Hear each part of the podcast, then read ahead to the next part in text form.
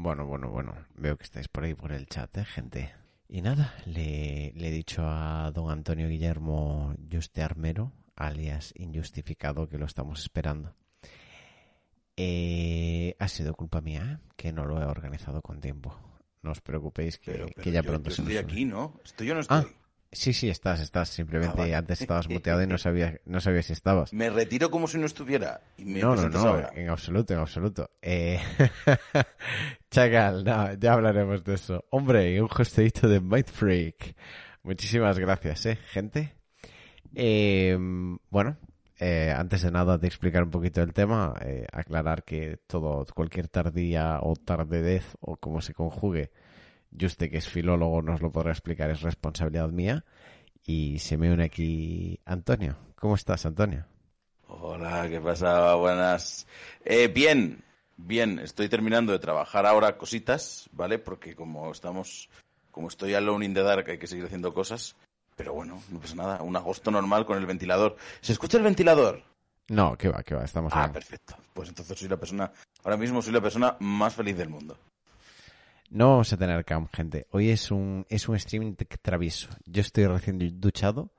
Juste me comenta que, que está en una escena demasiado sexy como para poder ser emitida por Twitch. ¿Qué va? No sé, gente. Hoy, hoy estamos de chilling. No queremos que se nos vea la cara para las cosas que vamos a decir, ¿eh, Juste? En breve, en breve pondré a la gente al día. Yo no sé si viste esto, pero me ha, me ha recordado un poquito la polémica. Porque resulta que el gobierno de Madrid estaba pidiendo gente titulada para, para hacer tracking del coronavirus, ¿no? De los posibles contagios y demás. Y yo vi a Ajá. mucha gente, mucha gente ofendida diciendo, pero qué vergüenza, eh, ¿hasta cuándo vamos a dejar que, que se nos trate de voluntarios y nos paguen con una palmadita en la espalda a los obreros titulados, no sé qué? Y es como, vamos a ver, gente. El país está en una crisis económica del 15, literalmente no hay dinero y estamos en llamas, o sea, estamos en una puta pandemia global. Quizás el momento en el que la casa del vecino se está quemando y está, está la vecina tirando al bebé por la ventana a ver si alguien lo recoge debajo, no es el momento de, de andar pidiendo los billetes, ¿no? Que a veces la gente, eh, yo vi que lo comentabas en un tuit haciendo referencia a esto, ¿no? De, de que el cobro también debe ser proporcional a, al valor que se aporta y demás, pero no solo eso, sino al, a lo que se pueda permitir la industria pagar, ¿no? Porque Claro, al final, es que, en eh, a este me- caso, no no, sé si No tú- hay un puto duro. ¿eh? Yo me, me- me enteré un poco de, de casualidad eh, que durante la Segunda Guerra Mundial, creo que, no sé si fue Reino Unido y América, subieron los impuestos una locura. Rollo Hmm. eh, para que las grandes empresas pagaran una enorme cantidad de pasta y así poder financiar la guerra. Y a nadie le parece raro, ¿no? Y ahora que estamos en, en una situación mundial a nivel de guerra, nadie está dispuesto a nadie está dispuesto a hacer nada, ¿no? Es un poco lo Hmm. de estamos mal. ¿Qué tal si ponemos todos un poco de nuestra parte? Y lo que pasa es que se va el rey a República Dominicana, ¿no? Es como, bueno, Claro, claro. bueno, esa no es la parte que quería que pusieras, sino, no sé, lo demás. No, no, pero eso, eso. a ver, eh, no hablemos del tema del rey porque, joder, eh, fue el señor que nos trajo la democracia. O sea, olvidemos Sí. que literalmente, eh, eh, eh, o sea, monarquía democrática es el mayor oxímoron de la historia, pero bueno, nos trajo la democracia, bendito sea. Me parto la polla, soy súper fan de, de España. ¿eh? A veces, a veces, a veces quiero ser más fan, pero, pero no se puede, difícil. no puedo. Es difícil. Bueno, para ponernos en contexto, eh, Jake Lucky, eh, arroba Jake Suki en Twitter, comentó el otro día y se hizo bastante revuelo en redes entre el círculo de los esports. Dijo, mi consejo para cualquiera que quiera un trabajo en los esports, gaming o streaming es que se quite la mentalidad de lunes a viernes. Es a tiempo completo, siete días a la semana. Lo cual significa que tiene que encantarte y que vas a perder la cabeza por momentos. Pero yo os estaré animando, ¿no? Y esto, bueno, el eco que se hizo, en, al menos en la industria de los esports, fue gigante. eh, a raíz de que, bueno, eh, muchos puntos de vista, ¿no? Just incluso en su página web Sportmaníacos, que bueno, seguro que todos lo conocéis, pero quien no lo conozca, arroba Sportmaníacos en Twitter podréis ver el artículo por ahí. Eh, una o dos personas que haya que no lo conozcan. Eh, eh, hizo un artículo comentando esto, pero bueno, había muchos puntos de vista al respecto y a mí me gustaría, Juste, si pudieras, para la gente que no haya podido ver el artículo, resumir un poquito cuáles eran tus puntos de vista principales y a partir de ahí, pues citar otras personas sirviendo cómo evoluciona esto. A ver, eh, yo, yo sí creo que es un tema como, como mucho más complejo, ¿vale? Aquí creo que hay varios puntos. O sea, creo que una cosa es ser streamer eh, y otra cosa es trabajar en, los esports, pero lo que es trabajar en los esports, ¿vale? Trabajar en los esports, estamos hablando de ser eh, eh, un ser comentarista, ser alguien que hace cosas de, de vídeo y demás. se puede llegar a hacerlo como un trabajo mm, bajo mi punto de vista, bajo mi experiencia porque yo, recordemos que yo le pago a gente por hacer ciertos trabajos, ¿vale? Se puede hacer preparándose normal como cualquier otro trabajo. ¿Vale? Hmm. Otra cosa ya es, el, es el, en el mundo del streaming, ahí ya sí que tienes que hacer un montón de cosas. Yo creo que sí que hay que sacrificarse más. Creo que sí que tienes que estar todos los días haciendo stream, bla, bla, bla, hablando con la gente, viendo a ver quién, te, quién se puede venir, intentando hacer cosas nuevas, eh, teniendo además cierto colchón o viviendo en casa de papá y mamá para que te puedan ayudar. Pero, pero yo creo que lo que es el mundo de, de los deportes electrónicos, que yo por deportes electrónicos entiendo retransmisión, entiendo periodismo y demás, yo creo que eso se puede llegar a hacer teniendo una formación, teniendo formación, ¿vale? Teniendo una formación. Y luego se puede tener una jornada normal de 7, 8 horas y tú luego tu periodo de descanso normal y corriente. Yo lo creo al 100%, porque es, es, es mi experiencia, ¿vale? Lo que pasa es mm. que eh, eh, el, eh, bajo mi punto de vista, la gente no sabe muy bien qué es lo que quiere, ¿no? Hay gente, hay mucha gente que entra a los deportes electrónicos y o te llega el mensaje y te dice, hola, eh, soy Menganito 32 y me gustaría entrar en la industria, me gustaría hacer eh, algo en los esports. Y es como, vale, pero ¿qué quieres hacer? Ah, no lo sé, ¿qué se puede hacer? Y yo, hostia, no sé, imagínate entrar a, entrar a un hospital y decir, hola, soy Menganito 23, me gustaría hacer algo en este hospital. Me gustaría, me gustaría ser doctor. ¿Doctor de qué? Ah, no sé, doctor de algo. No, hombre, señor, tendrá que saber de qué es, médico de familia, medicina interna, tal. Mm. Tienes que decidir qué hacer. Y una vez que hayas decidido qué es lo que quieres hacer, prepararte para ello, estudiar para ello. Yo, por ejemplo, yo ahora mismo tengo, yo mismo tengo un problema en maníacos y es que a mí me gustaría darles a la gente que trabaja conmigo eh, eh, prácticamente una jornada completa, pero no se la puedo dar porque la mayoría de la gente están o los que solo escriben, o los que solo hacen vídeos, o los que solo tertulian pero no hay prácticamente. El único que hace dos cosas es Backstrike. Los demás no hacen dos cosas porque no saben. No hay nadie que sepa tertuliar y hacer y hacer unas intros. Que las intros son la edición más tonta de la historia de la humanidad de las ediciones. Pero no hay nadie que, quiera hacerlo. Hmm. Entonces eh, hay una hay gente, hay, por ejemplo, en mi mismo programa, en mi misma empresa que podría tener jornadas completas, pero como no sabe hacer nada pues no puede tenerlo, porque no, porque no tiene la capacidad para ocupar un puesto entero, ¿vale? Entonces, hmm. lo que yo siempre digo es, fórmate. Fórmate, es muy fácil, al igual que uno está en la universidad, eh, está durante eh, dos, tres, cuatro, cinco años, seis, siete años en la universidad, depende de la carrera, y que una vez que ya que has terminado la carrera, eso no asegura que vayas a trabajar en lo que a ti te gustaría trabajar relacionado con la carrera que estás eh, estudiando. Yo creo que aquí en eSport es muy fácil. Si te pones, mm, si le dedicas tres horas a la semana, perdón, tres horas al día, digamos tres horas al día, de lunes a viernes, a estudiar de LOL, a estudiar de Photoshop, a estudiar de Premiere y estás seis meses durante todos los días cumpliendo, yo te puedo asegurar al 100% que tú dentro de seis meses tendrás trabajo. Tendrás trabajo. Porque yo no he encontrado a nadie que sepa escribir artículos de League of Legends y SEO. Nadie, es imposible. Y, y, prácticamente para escribir artículos debería saber SEO, pero no encuentro a nadie. Entonces yo le quiero pagar a alguien que cumpla esos requisitos. ¿Podéis explicar lo, que es SEO para la gente de la audiencia? SEO es eh, posicionamiento web, ¿vale? Es posicionamiento en los, pero la, buscadores. como nos lo contamos a nosotros mismos. es cuando, o sea, cuando tú de repente buscas en Google guía de Orn, ¿vale? Hmm. El SEO es, si yo tengo un buen SEO, aparecerá mi guía, la guía web de Hispormaníacos, cuando tú busques guía de Orn en Google, ¿vale? Mm. Y lo mismo en, y lo mismo en YouTube. En YouTube, eh, yo a lo mejor he hecho una guía de una guía de Orn y yo tengo que, y SEO es decir, mira, voy a poner ese tipo de miniaturas, voy a poner estas etiquetas, voy a poner esta descripción, voy a poner este, este tamaño, voy a poner tal. Todo eso es lo que hace que se posicione mejor el vídeo y que cuando tú busques guía Orn, tú, lo- el primer vídeo que te encuentres sea el, el, el que yo he hecho, ¿vale? Hola, ¿se me escucha? Hola, ¿qué pasa? Es que tenemos un invitado pasa? sorpresa. Vale, Juste, vale. no te avisé, lo siento, me acaba de escribir el MD porque a él se le pasó. Somos así en los eSports. ¿eh? Vamos a hablar de lo mucho que se hay que esforzar y ya somos un chambón, como se dice aquí en mi tierra. Eh, tenemos a la berenjena, ¿no? Aquí, más popular Sí, sí. De, de los eSports en España. Don Berenjeno que se incorpora. ¿Qué tal está usted?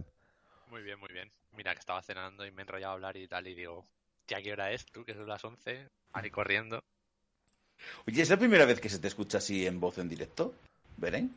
Eh, puede ser. Bueno, una vez, me acuerdo que una vez hace, no sé, mil años entré a debatir no sé qué en Sportmaníacos sobre los mundiales de a lo mejor 2017 o algo así. Ostras, ¿en serio? Te lo juro, sí. Pues no me acuerdo. Son muchos No, programas. no, no, ni yo, yo tengo que hacer memoria, o sea. que- Berenjeno Y- opinando del LOL full toxic, ¿eh? Me Sí, gustaría verlo. sí, o sea, yo, yo del LOL que no tengo ni puta idea, ¿sabes? Pero bueno.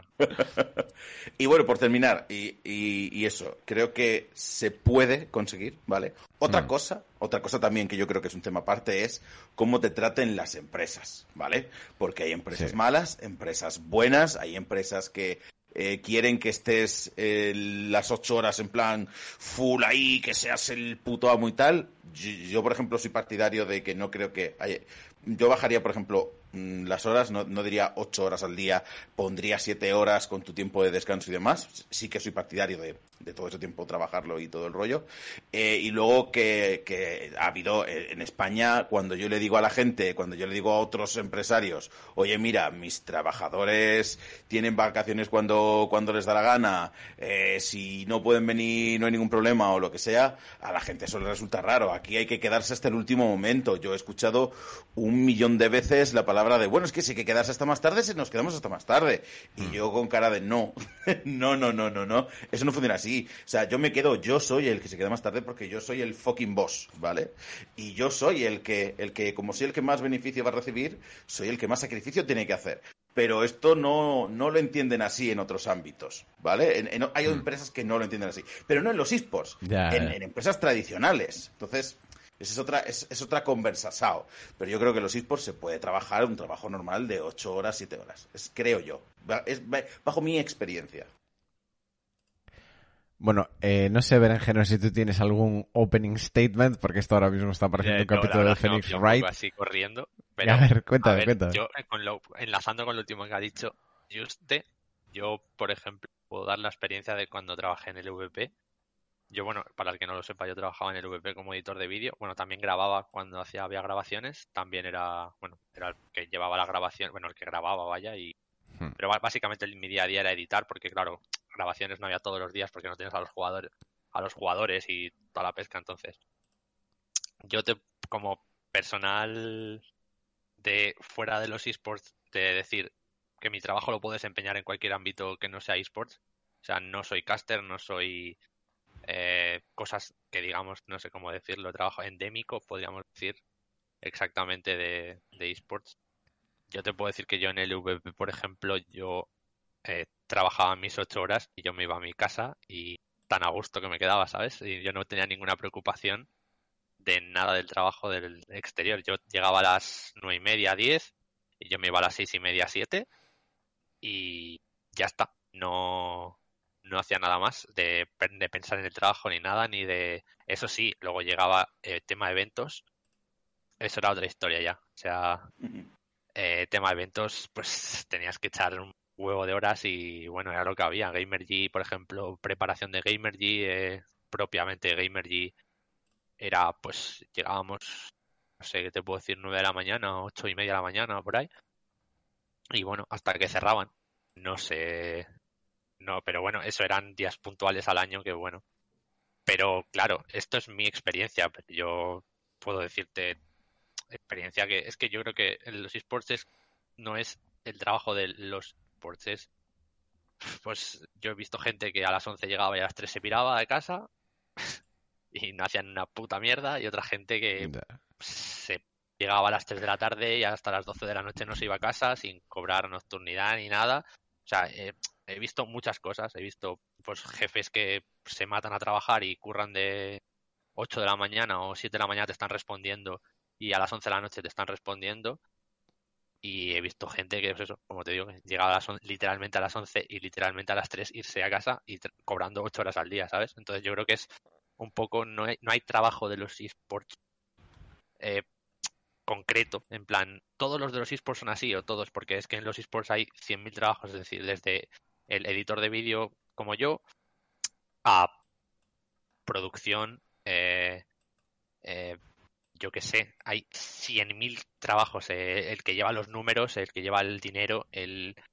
Eh, yo qué sé, el que te lleva la comida donde sea, el catering, por ejemplo, en los eventos. Yo qué sé, hay 100.000 trabajos, entonces cada uno. Por eso generalizar de los esports son muy sacrificados. Pues, hombre, pues sí, hay gente que se sacrifica y toda su vida son los esports y no descansa y no duerme y todo piensa en eso, pero hay gente que es no le interesa nada los esports, ha encontrado trabajo aquí, eh, hace ocho horas, se va a casa y adiós. Vamos, yo creo que es importante aclarar una cosa en los esports y es que hay mucho timador y mucho vende humo.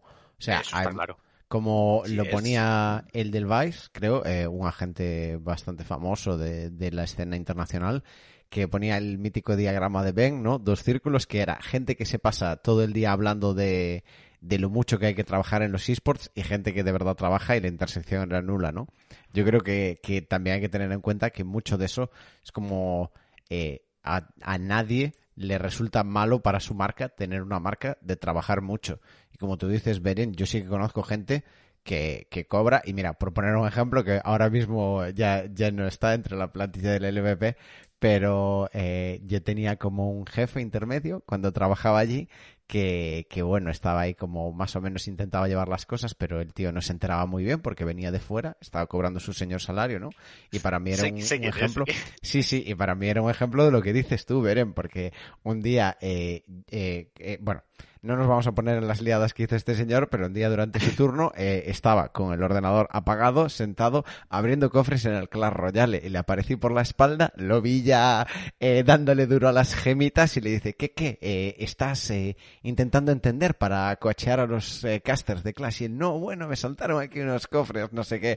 O sea, yo eso y partidas de Aram y partidas de TFT y la, la hostia he visto, porque aparte no sé si tú te acuerdas, Beren, pero yo en la cuando se cambió la oficina estaba sentado atrás de todo. Entonces yo siempre lo dije, yo sé lo que hacéis todos. Os veo a todos. Así que a mí nadie, que nadie me venda mierda porque sé exactamente a lo que estáis. Entonces, yo creo que, que aquí hay como una intersección entre dos temas. Estamos hablando de esports, cuando ya estás metido en la escena, ya tienes los contactos, ya un poco la gente te conoce y sabe de qué palo vas, o esports como una cosa que quieres convertir en tu trabajo, pero eres un poquito eh, el mendigo, como decía Juste, que llega y te dice, quiero trabajar en los esports. Y es como, ¿qué sabes hacer? Ah, no sé, dime tú el trabajo y cómo subo y con quién tengo que hablar y todo. Y es en plan, chico o, chica, eh, vamos a ver, eh, no, no funciona esto así. O sea, tú tendrás quien o sea, tú tendrás que ser quien trae algún tipo de valor a, esto o algún plan de, qué es lo que vas a hacer. Mucha gente aparece con la mano abierta esperando un trabajo y yo creo que podemos hablar de esto también. Mucha gente aparece esperando cobrar un sueldo full time sin ningún tipo de habilidad y formación para lo que están queriendo hacer, simplemente por calentar silla. Y eso también es una cosa que yo creo que, que hay las dos cosas. Hay las personas que para entrar se tienen que romper el culo y de verdad eh, tienen que trabajar mucho y yo, por ejemplo, eh, tardé como seis meses en empezar a cobrar. Empecé escribiendo artículos gratuitos que tenían dos visitas y cosas así. Y todas las semanas escribía un artículo y poco a poco lo vas desarrollando y tal. Pero también hay gente que todos sabemos que se les ha metido, pues como este señor que estaba abriendo cofres, ¿no? entró de rebote por esto o por aquello, ya entra como si fuera un trabajador eh, veterano pero la realidad es que, bueno, se hace el vago como se hace el vago en todas las industrias, no es ninguna sorpresa. Bueno, es que también hay, también hay que hablar. eh, no sé si eh, no sé si estás hablando de quien yo creo que estás hablando, pero Sí, puede ser una hombre, persona sí. que entró de re- que, que la, la gente que entra de rebote. Es que hay mucha Un- gente. una que gran de apuesta rebote. del LVP. Hay un Dale, montón dale. de gente que entra de, de rebote a los eSports porque en ciertas empresas les han dicho que esta persona tiene experiencia en no sé qué cosa, de repente llega y resulta que es un inútil. Hay de gente así. Lo comentaba hoy, creo que lo hablaba con, con Álvaro de MKTG, que, Eh, eh, una- que oh, yo- perdón, perdón, Juste, que te interrumpa solo un segundo. Sí. Sharing, estamos en el Discord de Sportmaníacos. Por Sí, favor, el vente, lo pasamos bien. el que lo que pasaba era que eh, ya no sé ni lo que estaba diciendo Sí, que que eso que hay un montón de gente que de repente llega de no es que este viene de digamos un, si- un sitio al azar Media Pro. L- no saben cómo peinarlo de Media Pro. Lo meten en una empresa al azar y de repente resulta que ese tío pues no es muy bueno haciendo lo suyo pero hay que soportarlo pues por las distintas causas que sea. O ha estado en en negocios Chamartín y hay un señor de negocios Chamartín que conoce a este y le ha dicho mételo porque este sabe mucho de CM. Yo he conocido a gente que en teoría tenía un conocimiento profundo en no sé qué historias que de repente entra una empresa de eSport y ha generado una crispación muy grande entre la gente del, del sector eSport que entiende el sector y de la gente eh, de, de no eSport pero que son los jefes. O sea, tener un jefe de no eSport que no te quiere escuchar es una mierda. Es Mm. una basura. Porque de repente tú le estás diciendo, oye, podemos hacer esto así. Y te dice, no, no, no, yo soy el jefe. Yo tengo la estrategia, porque llevo, llevo años recogiendo melocotones. Y yo te voy a decir cómo se hace. Ya, ya, pero yo sé que llevas años recogiendo melocotones, pero esto no son melocotones, son sandías. Pueden parecer lo mismo, pero no lo es. Hay que recogerlo de otra manera, hay que agacharse. Hombre, todos sabemos, Juste, que es muy fácil recoger melocotones hasta que se nos cae internet, ¿eh? Tenemos aquí a Sharing Papito, que por cierto se incorpora a la charla. ¿Qué tal, Sharing? ¿Cómo Eh, te No, va? no sé, no sé qué estáis aquí en este Discord, tío. No, es que, eh, ¿qué tal? ¿Cómo estamos? ¿Qué, Hola. cómo va, tío? Que Y ya no, está. No, no, puedo escuchar muy a menudo porque siempre tengo que hacer cosas, pero he visto que estaba esto y me interesaba, tío, yo qué sé. Y digo, pues me meto porque porque seguro que puedo opinar de alguna manera u otra. Y, y sí, sí, sí. A ver, es que hay cosas, yo hay cosas que estoy de acuerdo, otra, o sea, yo con el mensaje ese que ha puesto el pavo este, eh, de base sí que sí que creo que depende un poco de si eres autónomo o no, porque eso cambia mucho la cosa. Pero también, también sí que estoy de acuerdo en el mensaje de, de que para meterte en este mundillo de una forma u otra es algo que te tiene que flipar porque la mayoría de la gente va a comer, va- vas a comer mucha mierda, y vas a estar en una situación muy precaria por algo que ganarías lo mismo eh, de mozo de almacén. O sea, no, Sí, sí. no, no, por, no por desprestigiar la, la, la- la profesión de mozo de almacén ni nada, pero que como lo del McDonald's, que, que me da igual, cualquier ejemplo. Y, y la gente está, la gente, tío, la gente ve mucho a lo, se habla mucho de la gente que está cobrando los 20.000 pavos, los 10.000 pavos, los 5.000 pavos. La mayoría de la gente que trabaja en el sector tiene un sueldo normal, de normalito, por hacer un trabajo como cualquier otro y a veces comiendo muchísima mierda. Te tiene- esto te tiene que gustar de cierta manera para hacerlo o no. Y otra cosa, yo no conozco absolutamente nadie en ningún trabajo. No, si, si tenéis algún ejemplo, me gustaría saberlo. No conozco a nadie en ningún trabajo, jamás en toda mi vida, que trabajando ocho horas al día haya conseguido, eh, conseguido escalar o llegar lejos. No existe. Yo no lo conozco. Y eso, es, eso también es una realidad. Currando ocho horas al día mm, y entrando a tu hora y saliendo a tu hora, yo lo siento, pero no vas a llegar a ser X o Y. A lo mejor no es tu objetivo, es respetable. Pero simplemente te quiero decir que cuanto más te esfuerzas y muchas veces eso va unido a que no tienes vida, y eso tiene, eso tiene más probabilidades de acabar en una recompensa mayor y esto pasa siempre. El que, el que llega a director general, el que llega a X, el que llega a project manager, el que llega a tal, no es entrando a las, a las 9 de la mañana, saliendo a las 3 y no cojo el teléfono, no me preocupo de nada y hasta luego. Pero Yo, Pero- y, y eso, eso, eso no digo que esté bien o esté mal, pero es la puta verdad. yo es que no estoy de acuerdo. Es que Yo regular también, ¿eh? Yo no estoy de acuerdo con eso. Yo creo que sí se puede subir eh, Ah, trabajando no, dos yo, horas. yo en, ese, pero, en ese sentido no, no me refería pero- a eso. Pero sí, tienes sí, me- que trabajar bien. O sea, lo- eh, ¿sabes cuál es el problema, Sarin? Que yo me he encontrado mucha gente que en sus ocho horas de trabajo trabaja cuatro. De Eso- esas me he encontrado que flipas. Eso, eso, Mm. eso también, Flipas. eso, eso es verdad también, pero también te digo, Y encontrar Una a alguien que de las ocho horas trabaje, aunque sea siete, eso, eso, vamos, eso es un tesoro. Pero yo me he encontrado a gente que me claro. prometía unas cosas, yo sé hacer esto, yo sé hacer no sé qué, yo sé hacer no sé cuánto, y de repente no sabía ni programar un tweet. Que era para me que cagarte tu puta madre. que, que eso existe, pero que, una- que tú sabes perfectamente que tú trabajas en una, yo qué sé, tío, me lo invento, trabajas en un club, trabajas en un tal, lo que sea, me da igual, eh, tu página, en Sportmaniacos, tú trabajas en Sportmaniacos, tú sabes que cuando acabas Sportmaniacos lo que haces es, te vas a ver la LEC, te vas a ver la SLO, te lees artículos, te lees Reddit, y eso Mm. es curro, te estás preparando, estás ganando ventaja competitiva sobre la gente que no lo hace. Y si Vale, suman las, es- y claro, si suman las horas al día, si suman las horas al día que le estás Claro. pegando, le estás pegando 14. Y el que le pega 8 no tiene oportunidad contra ti. Y esto Sí, es una mira, realidad. Estás Sí, el sí, doble. pero eh, ahí déjame que te interrumpa, porque yo, por ejemplo, ahora mismo, por vicisitudes del destino, eh, estoy estudiando cositas porque yo voy a contratar a gente, ¿vale? Pero claro, eh, no es lo mismo que seas un freelance y tú vengas aquí a contarme lo que has visto, a que yo te contrate y dentro de tu trabajo eh, eres tertuliano y tienes que ver competiciones, ¿vale? Entonces, las horas de competición que ellos vayan a, vayan a ver, yo lo tengo que reflejar en su jornada laboral. Vale, te pongo, otro ejemplo. Pero, pero un segundo, un segundo. Pero yo sí que creo que hay una cosa, pero que no es solo de los esports, también es, de, es, es en general, que es el seguir formándose, ¿vale? Yo creo que seguir formándose es una cosa también natural dentro de todos los trabajos de, de, o sea, un abogado, un informático, un tal, se tiene que seguir actualizando. Pero no creo que eso sea necesariamente malo, ¿vale? Creo que también es válido para esa persona el seguir aprendiendo de, de otras cosas y no creo que todo eso se pueda considerar trabajo. Porque también hay mucha gente que, vale, vale, luego me pongo, solo tengo que ver esta liga, pero luego me pongo a ver la LPL, ¿vale? Pero ¿qué es ver para ti la LPL? ¿Es ver la LPL o es tocarte los huevos y jugarte un Apex mientras ves la LPL? ¿Me explico? Para mí, para mí, Juste, el que acaba de. Esto es una elección muy simple, que a mí me cae mucho hate siempre que lo digo, ¿vale? Pero bueno, me da igual en mi opinión. Tú acabas tu, tú acabas tus horas de trabajo, tú sales a las 3 y tú decides irte con tus amigos al cine. Y el de al lado, en vez de hacer eso, se va a hacer un curso de formación de cómo ser un mejor manager, de Photoshop, de informática, tal. Ese tío está usando su tiempo para ser más efectivo que tú. Y eso le da ventaja competitiva en el trabajo. Ha tomado una decisión y tú has tomado la tuya. Y eso se puede decir que es estar currando, en cierta manera, porque se está formando para el trabajo.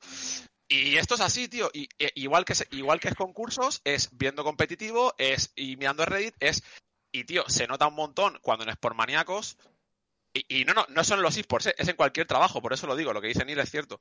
Y eso se nota en Sportmaníacos, se nota en el chiringo, se nota en todos lados. Cuando entra alguien a hablar, que se nota que está hablando, que sabe lo que dice, que está metido en el mundillo, que come, vive y respira League of Legends, a alguien que entra y dice, pues en la bot lane, eh, a nivel 2 tienen prioridad. Se nota, tío. Se nota un montón. Y, y, no, y la gente no le trata igual y no te da las mismas credenciales, tío. Y yo Pero sé que es duro y es verdad.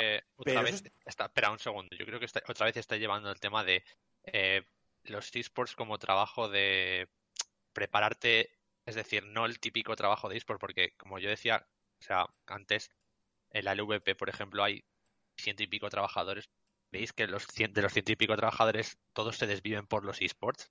No, bueno, hablo, No, es, verdad que estoy, es verdad que estoy hablando más. Estoy Claro, hablando más.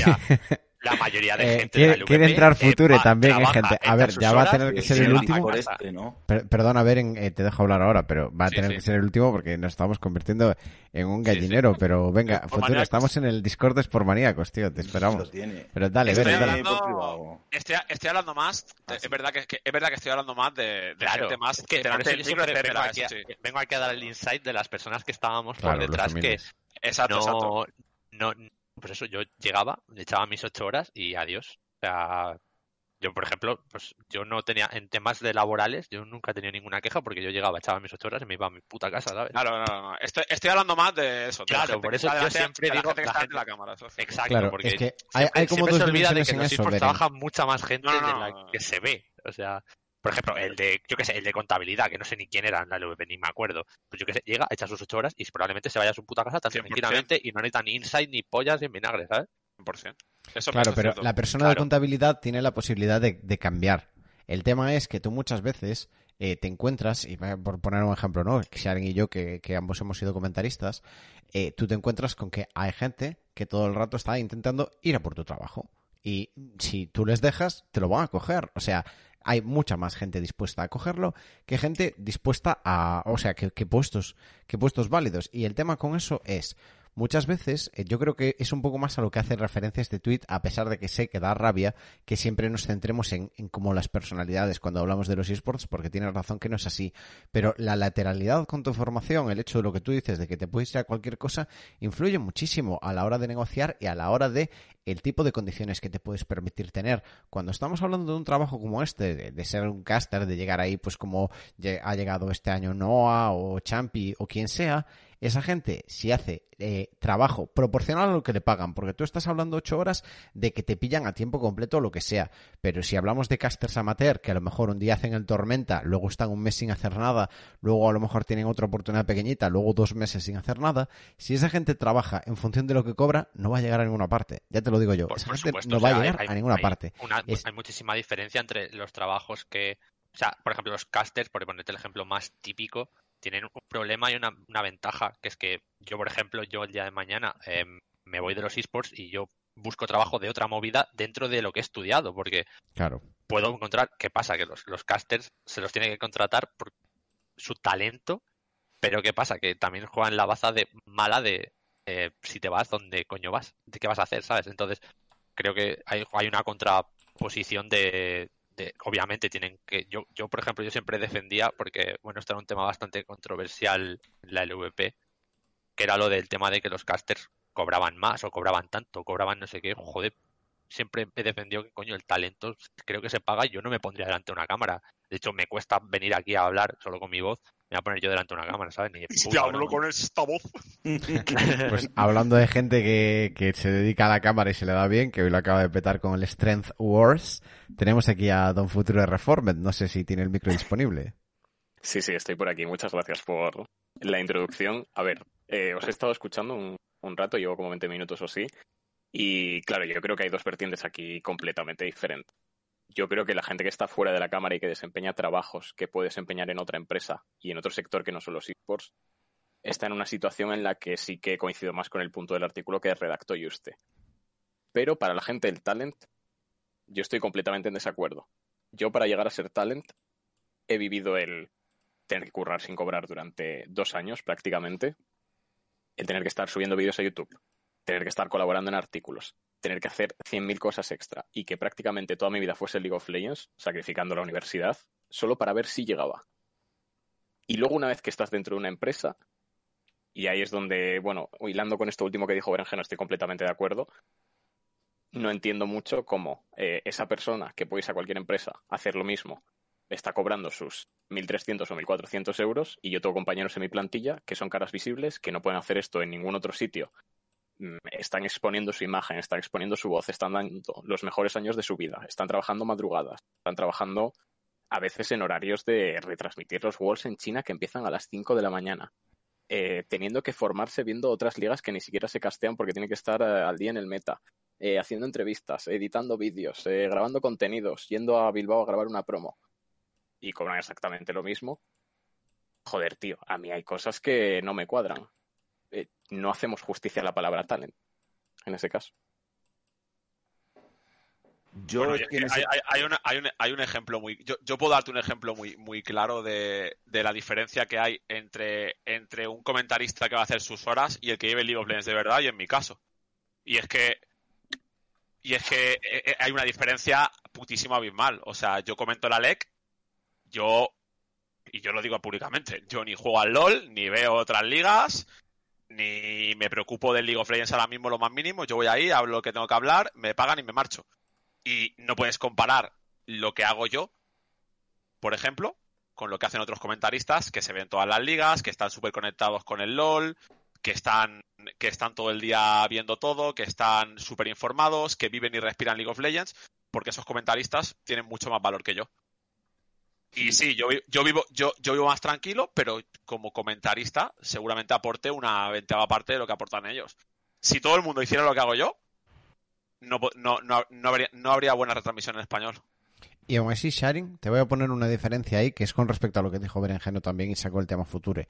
El hecho de ser una cara pública, yo creo que es algo que la gente que no lo hace no es consciente hasta qué punto es una carga, porque al final Berenjeno eh, está como mitad y mitad, ¿no? Porque él lleva una cuenta muy popular y sabe, sabe un poco lo que es aguantar de la gente, pero el hecho de que tú, cada comentario que hagas o todo tu trabajo eh, vaya a cada vez que lo haces formar una opinión pública que repercute en si vas a tener trabajo o no, es una cosa que pone un nivel de presión espectacular.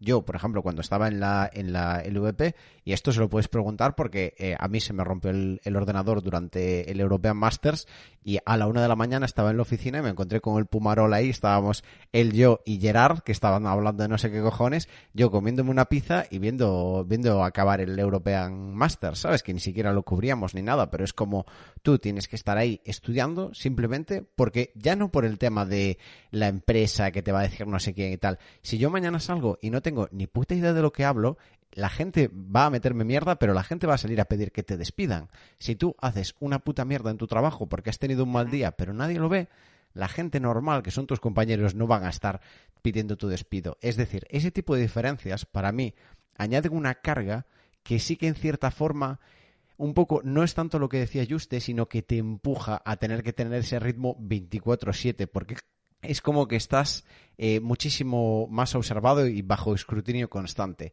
Entonces, yo creo que, que, sí que es muy importante la diferencia entre esports cuando hablas de talent y no talent, por esa presión constante de, de que tú básicamente tienes un jefe por, por, cada persona que está viendo el streaming y evidentemente no les puedes gustar a todos. Aún así, Es que- Pero- si quieres tener- estar tranquilo, tienes que currar como un perro para... Yo, yo, yo, he- yo he vivido constantemente, con- yo he compartido mi vida mucho tiempo con gente que trabaja de tal en, en la, en la LEC, en radio y tal, y, y, y es verdad que antes no he hecho la distinción, que yo todo el rato me refiero a la gente que está delante de las cámaras o la gente que monta, y no delante de las cámaras, sino la gente que monta eventos también, ¿eh? la gente, por ejemplo, que Mm. montaba los roadshows de, de Riot y tal, y te puedo garantizar que esa gente no tiene vida. No tienen vida. Su vida es los, el, el- los esports.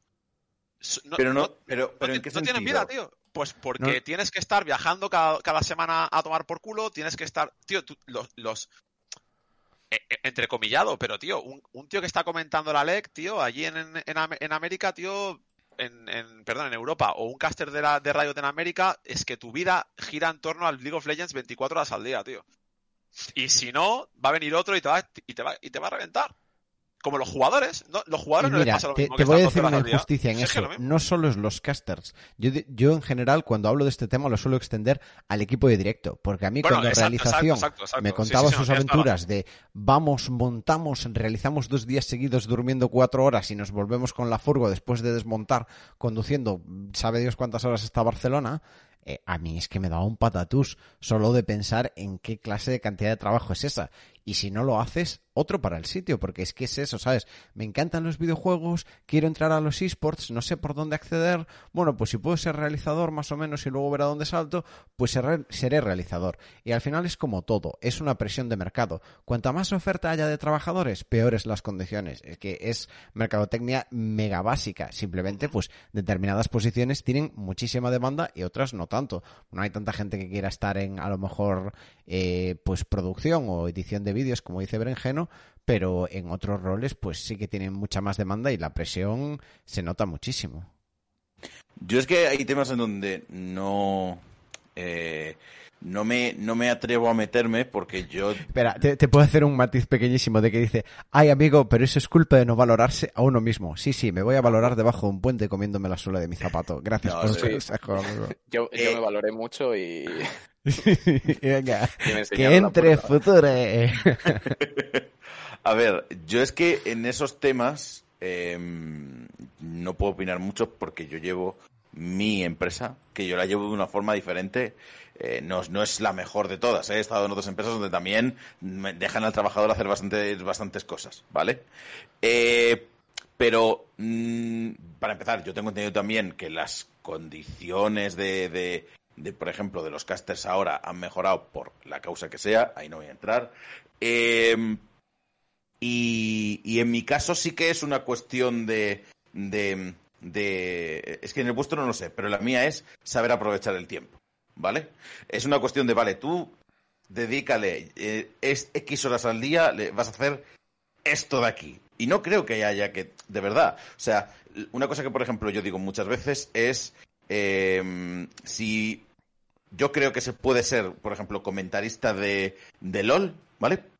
Y, y, no, y no querer ser tampoco una gran figura. Una, una, gran figura con muchos followers. Ahora debes ser consciente de que si se acaba el LOL, algo tienes que saber hacer, ¿sabes? O sea, aprende otros oficios, otras cosas que hacer, o te vas a otro deporte electrónico y te pones a castear, te pones a comentar otro deporte electrónico, ¿no?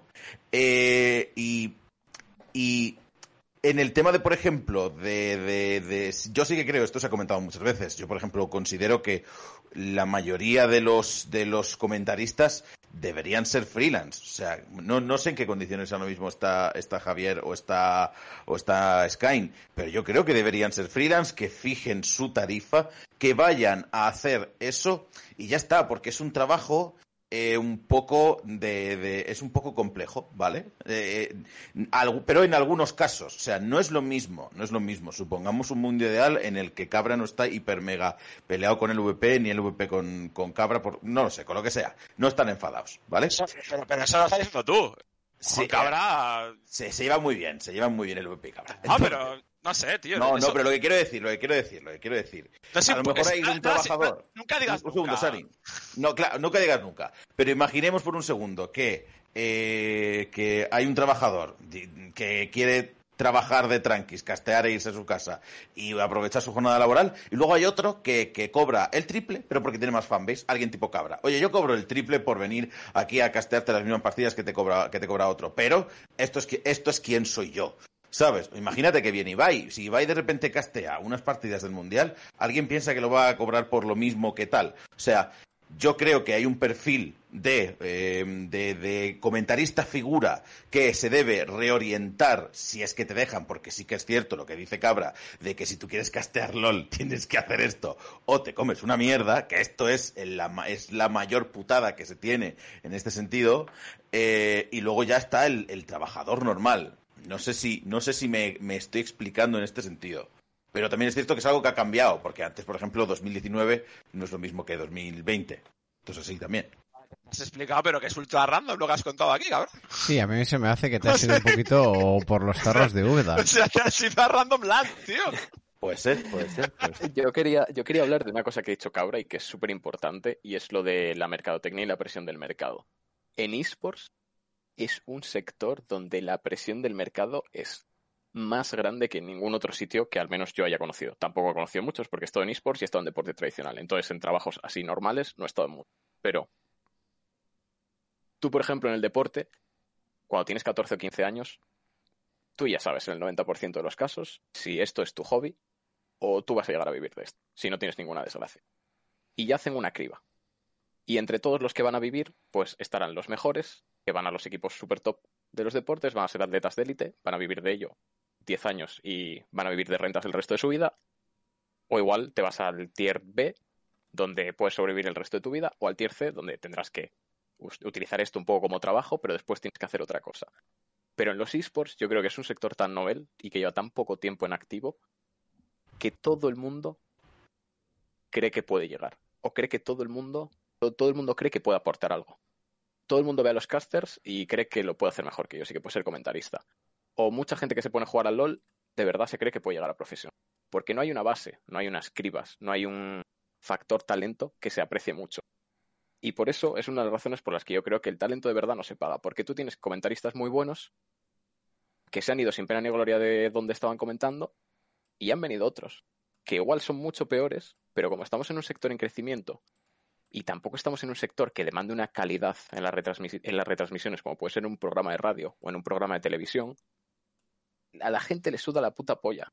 Y a la gente que tiene que contratar le suda la puta polla también. Entonces, ¿por qué le vas a pagar 2.500 euros al que de verdad vale si no va a repercutir en los números traer un tío al que Claro, le puedas pagar Por 1.100? ejemplo, por ejemplo, ya no, ya no en talent. ¿Cuánta gente notó en el VF que me fui yo, por ejemplo? eh? Ya. A ver, tú, que conste que yo creo que estabas súper desaprovechado. ¿eh? Claro, pero porque mi trabajo era, pues, eh, yo, además yo lo decía siempre, digo, mi trabajo lo puede hacer cualquier chaval que salga Mm. de la carrera de audiovisuales, mañana le pones aquí y hace el mismo trabajo que yo.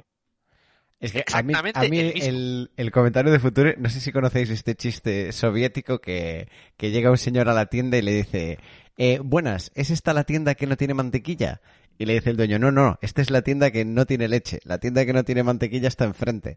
Al final, cuando tú dependes de un único proveedor para todo, eh, puede controlar el supply y el demand como le venga en gana. Entonces es exactamente lo que dice lo que dice Future. Tú no tienes una forma de libre mercado, como decía Juste, ¿no? Con el con el término de freelance de desarrollar esa negociación y creo que es un buen puente a otro tema del que se habla poco, que es siempre se habla de los esports como esta especie de infierno sin ningún tipo de alternativa, que hay que grindear ahí sangre, sudor y lágrimas pero luego mucha gente que está en condiciones malas, y no hablo de mí personalmente, pero gente que yo he visto en condiciones muy malas, no tiene los dos cataplines que hacen falta para montar una huelga y al final eh, es así como negocian las personas mayores. Pero el tema es que con el miedo a que te peinen, con el miedo a que hay tanta gente queriendo acceder al trabajo y que tú ya estás aquí y te apetece estar en la industria con los marcianitos y tal, es muchas veces la responsabilidad de los propios trabajadores que no entienden o no se atreven a ejercer la presión suficiente para conseguir unas condiciones justas. Ya, pero si, no se sabe, si, si, no se saben hacer ni una pizza al horno, tío, van a hacer, hacer una huelga al 90% que curan los esports, tío. En, en, en, algunos sectores, perdón, no quiero generalizar. A mí me extraña que en el año de nuestro señor 2020, con, toda la, con todo lo fácil que se puede convertir algo en, en repercusión, en trending topic, mmm, en el sector de los esports, que es muy de Twitter, no se consiga hacer presión de alguna forma. O sea, decir, o conseguimos pues, esto, es, es muy o lo fácil llevamos la, a Twitter. La ¿eh? Es muy fácil la conclusión. ¿Cómo, cómo? Que es muy fácil el saber por qué no se hace. Ya, pero yo creo que dice, si dices, o con, cogemos esto, que, que, consideramos que son cosas nuestras, o lo llevamos a Twitter, ponemos una carta pública en Twitter, me extrañaría mucho que... No, vayamos, no, no vayamos por ahí, Juste, por favor. Ese es mi otra, punto de vista. Otra eh, vez no, por favor, tío. No, no es mi punto de vista y que No, yo he comentado con, con, eh, con esto muchas veces. Yo considero que esto es así. Mi point of view. No me voy a meter en esa. Next. a ver, Sharing, eh, tú, bueno, estás en un conflicto de interés, pero no sé qué opina Futuro al respecto. Eh, también lo puedo hacer con otro ejemplo de deporte que es muy fácil. Si yo soy un tío que mete 12 goles por partido y soy el mejor de la liga y le digo a mi equipo que quiero cobrar más porque quiero un contratazo, quiero ser el jugador franquicia de mi equipo y me dicen que no, hay otros 19 equipos en la liga en los que me quieren. Y hay uno Ay, seguro en el que soy el jugador franquicia y me Sí, llevo el contrato que estoy buscando. Y yo en algún equipo, cuando tenía 18 justo que me cambié, no estaba contento con el rol que tenía y las cosas que estaban pasando y fue otro equipo que competía en la misma liga, misma categoría, con las mismas aspiraciones, pero con otro rol completamente diferente y otras condiciones. Pero el problema es que en los esports, en lo que yo me he encontrado de talent, que yo le he dicho a mi equipo, oye, no estoy muy de acuerdo con mi rol y me gustaría tener mejores condiciones. Y no hay otro equipo en la liga en el que pueda jugar. Sí, pero aquí estamos hablando de. Estamos hablando de. de perdona que te pregunte, cabra. Tú estamos hablando de tener malas condiciones y querer mejorarlas o de tener buenas condiciones y quererlas mejores, que es lo que creo que está refiriéndose Future.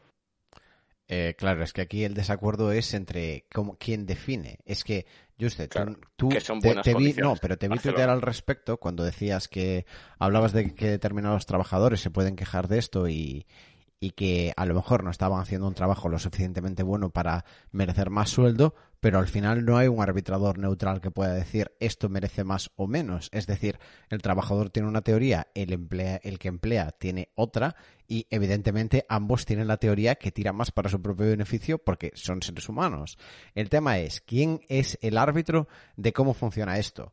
Pues dependiendo de la situación, al final acaba siendo el mercado. Cuando el mercado te presiona en un sentido o en otro, yo creo que el problema es el, lo que te estoy diciendo, el, la falta de determinación por parte de los trabajadores.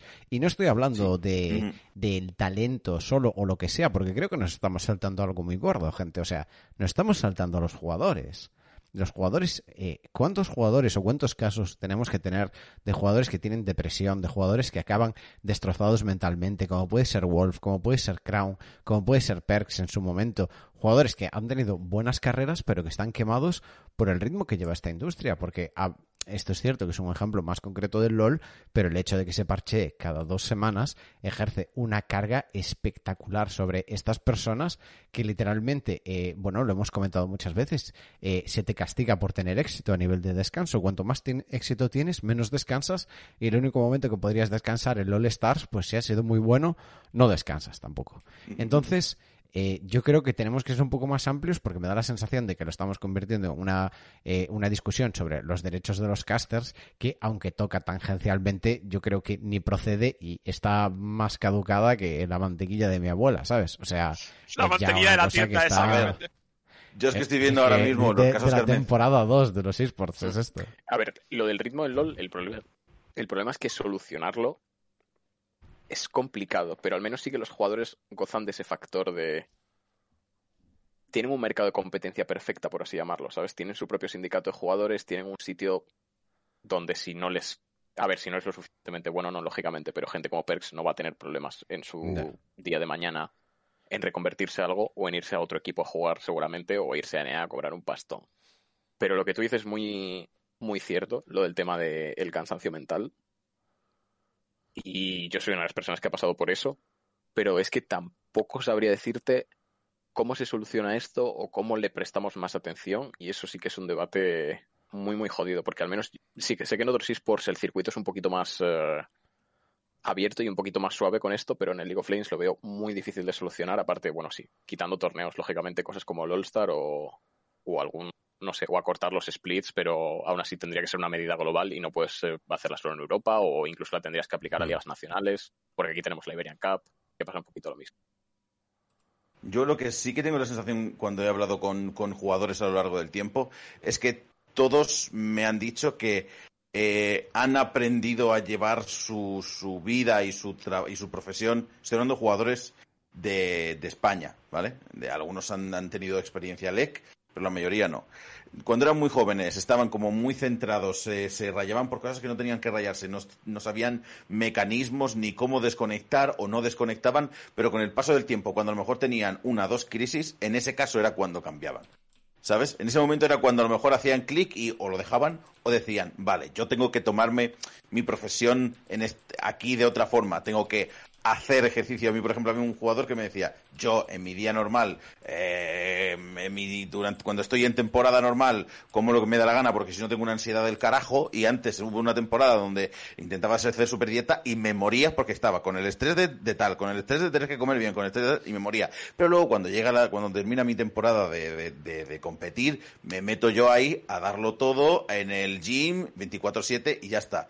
Y, pero eso son cosas que se han aprendido con el tiempo. Entonces, yo creo que también eh, estamos en una industria muy joven que paga muchas cosas, muchas novatadas. Estamos, eh, eh, no quiero que esto sea para future, pero que hay mucho entrenador muy joven, mucho cuerpo técnico que no sabe hacer muchas cosas o que no se ha enfrentado a distintas situaciones. Entonces, yo creo que esos son platos rotos que, bajo mi punto de vista, con el tiempo se, se irán arreglando, se irán regulando. Yo, por ejemplo, soy de los que piensan que de aquí a un, de aquí a dos, tres años en el LOL no se van a hacer tantas scrims, ¿vale? Yo, eh, de hecho, he hablado con un equipo, hay un equipo de LEC que creo que hace muy pocas scrims. Yo hace tres o cuatro días a la semana en lugar de todos los días que hacen y que tienen bastante tiempo libre y que les va muy bien. Entonces, yo creo que esto lo iremos viendo con el paso del tiempo, ¿no? Yo creo que con el paso del tiempo iremos viendo como todos estos métodos de entrenamiento y demás se van a ir mejorando porque es lo que va a alargar la vida de jugadores. Ahora los jugadores yo creo que van a durar más.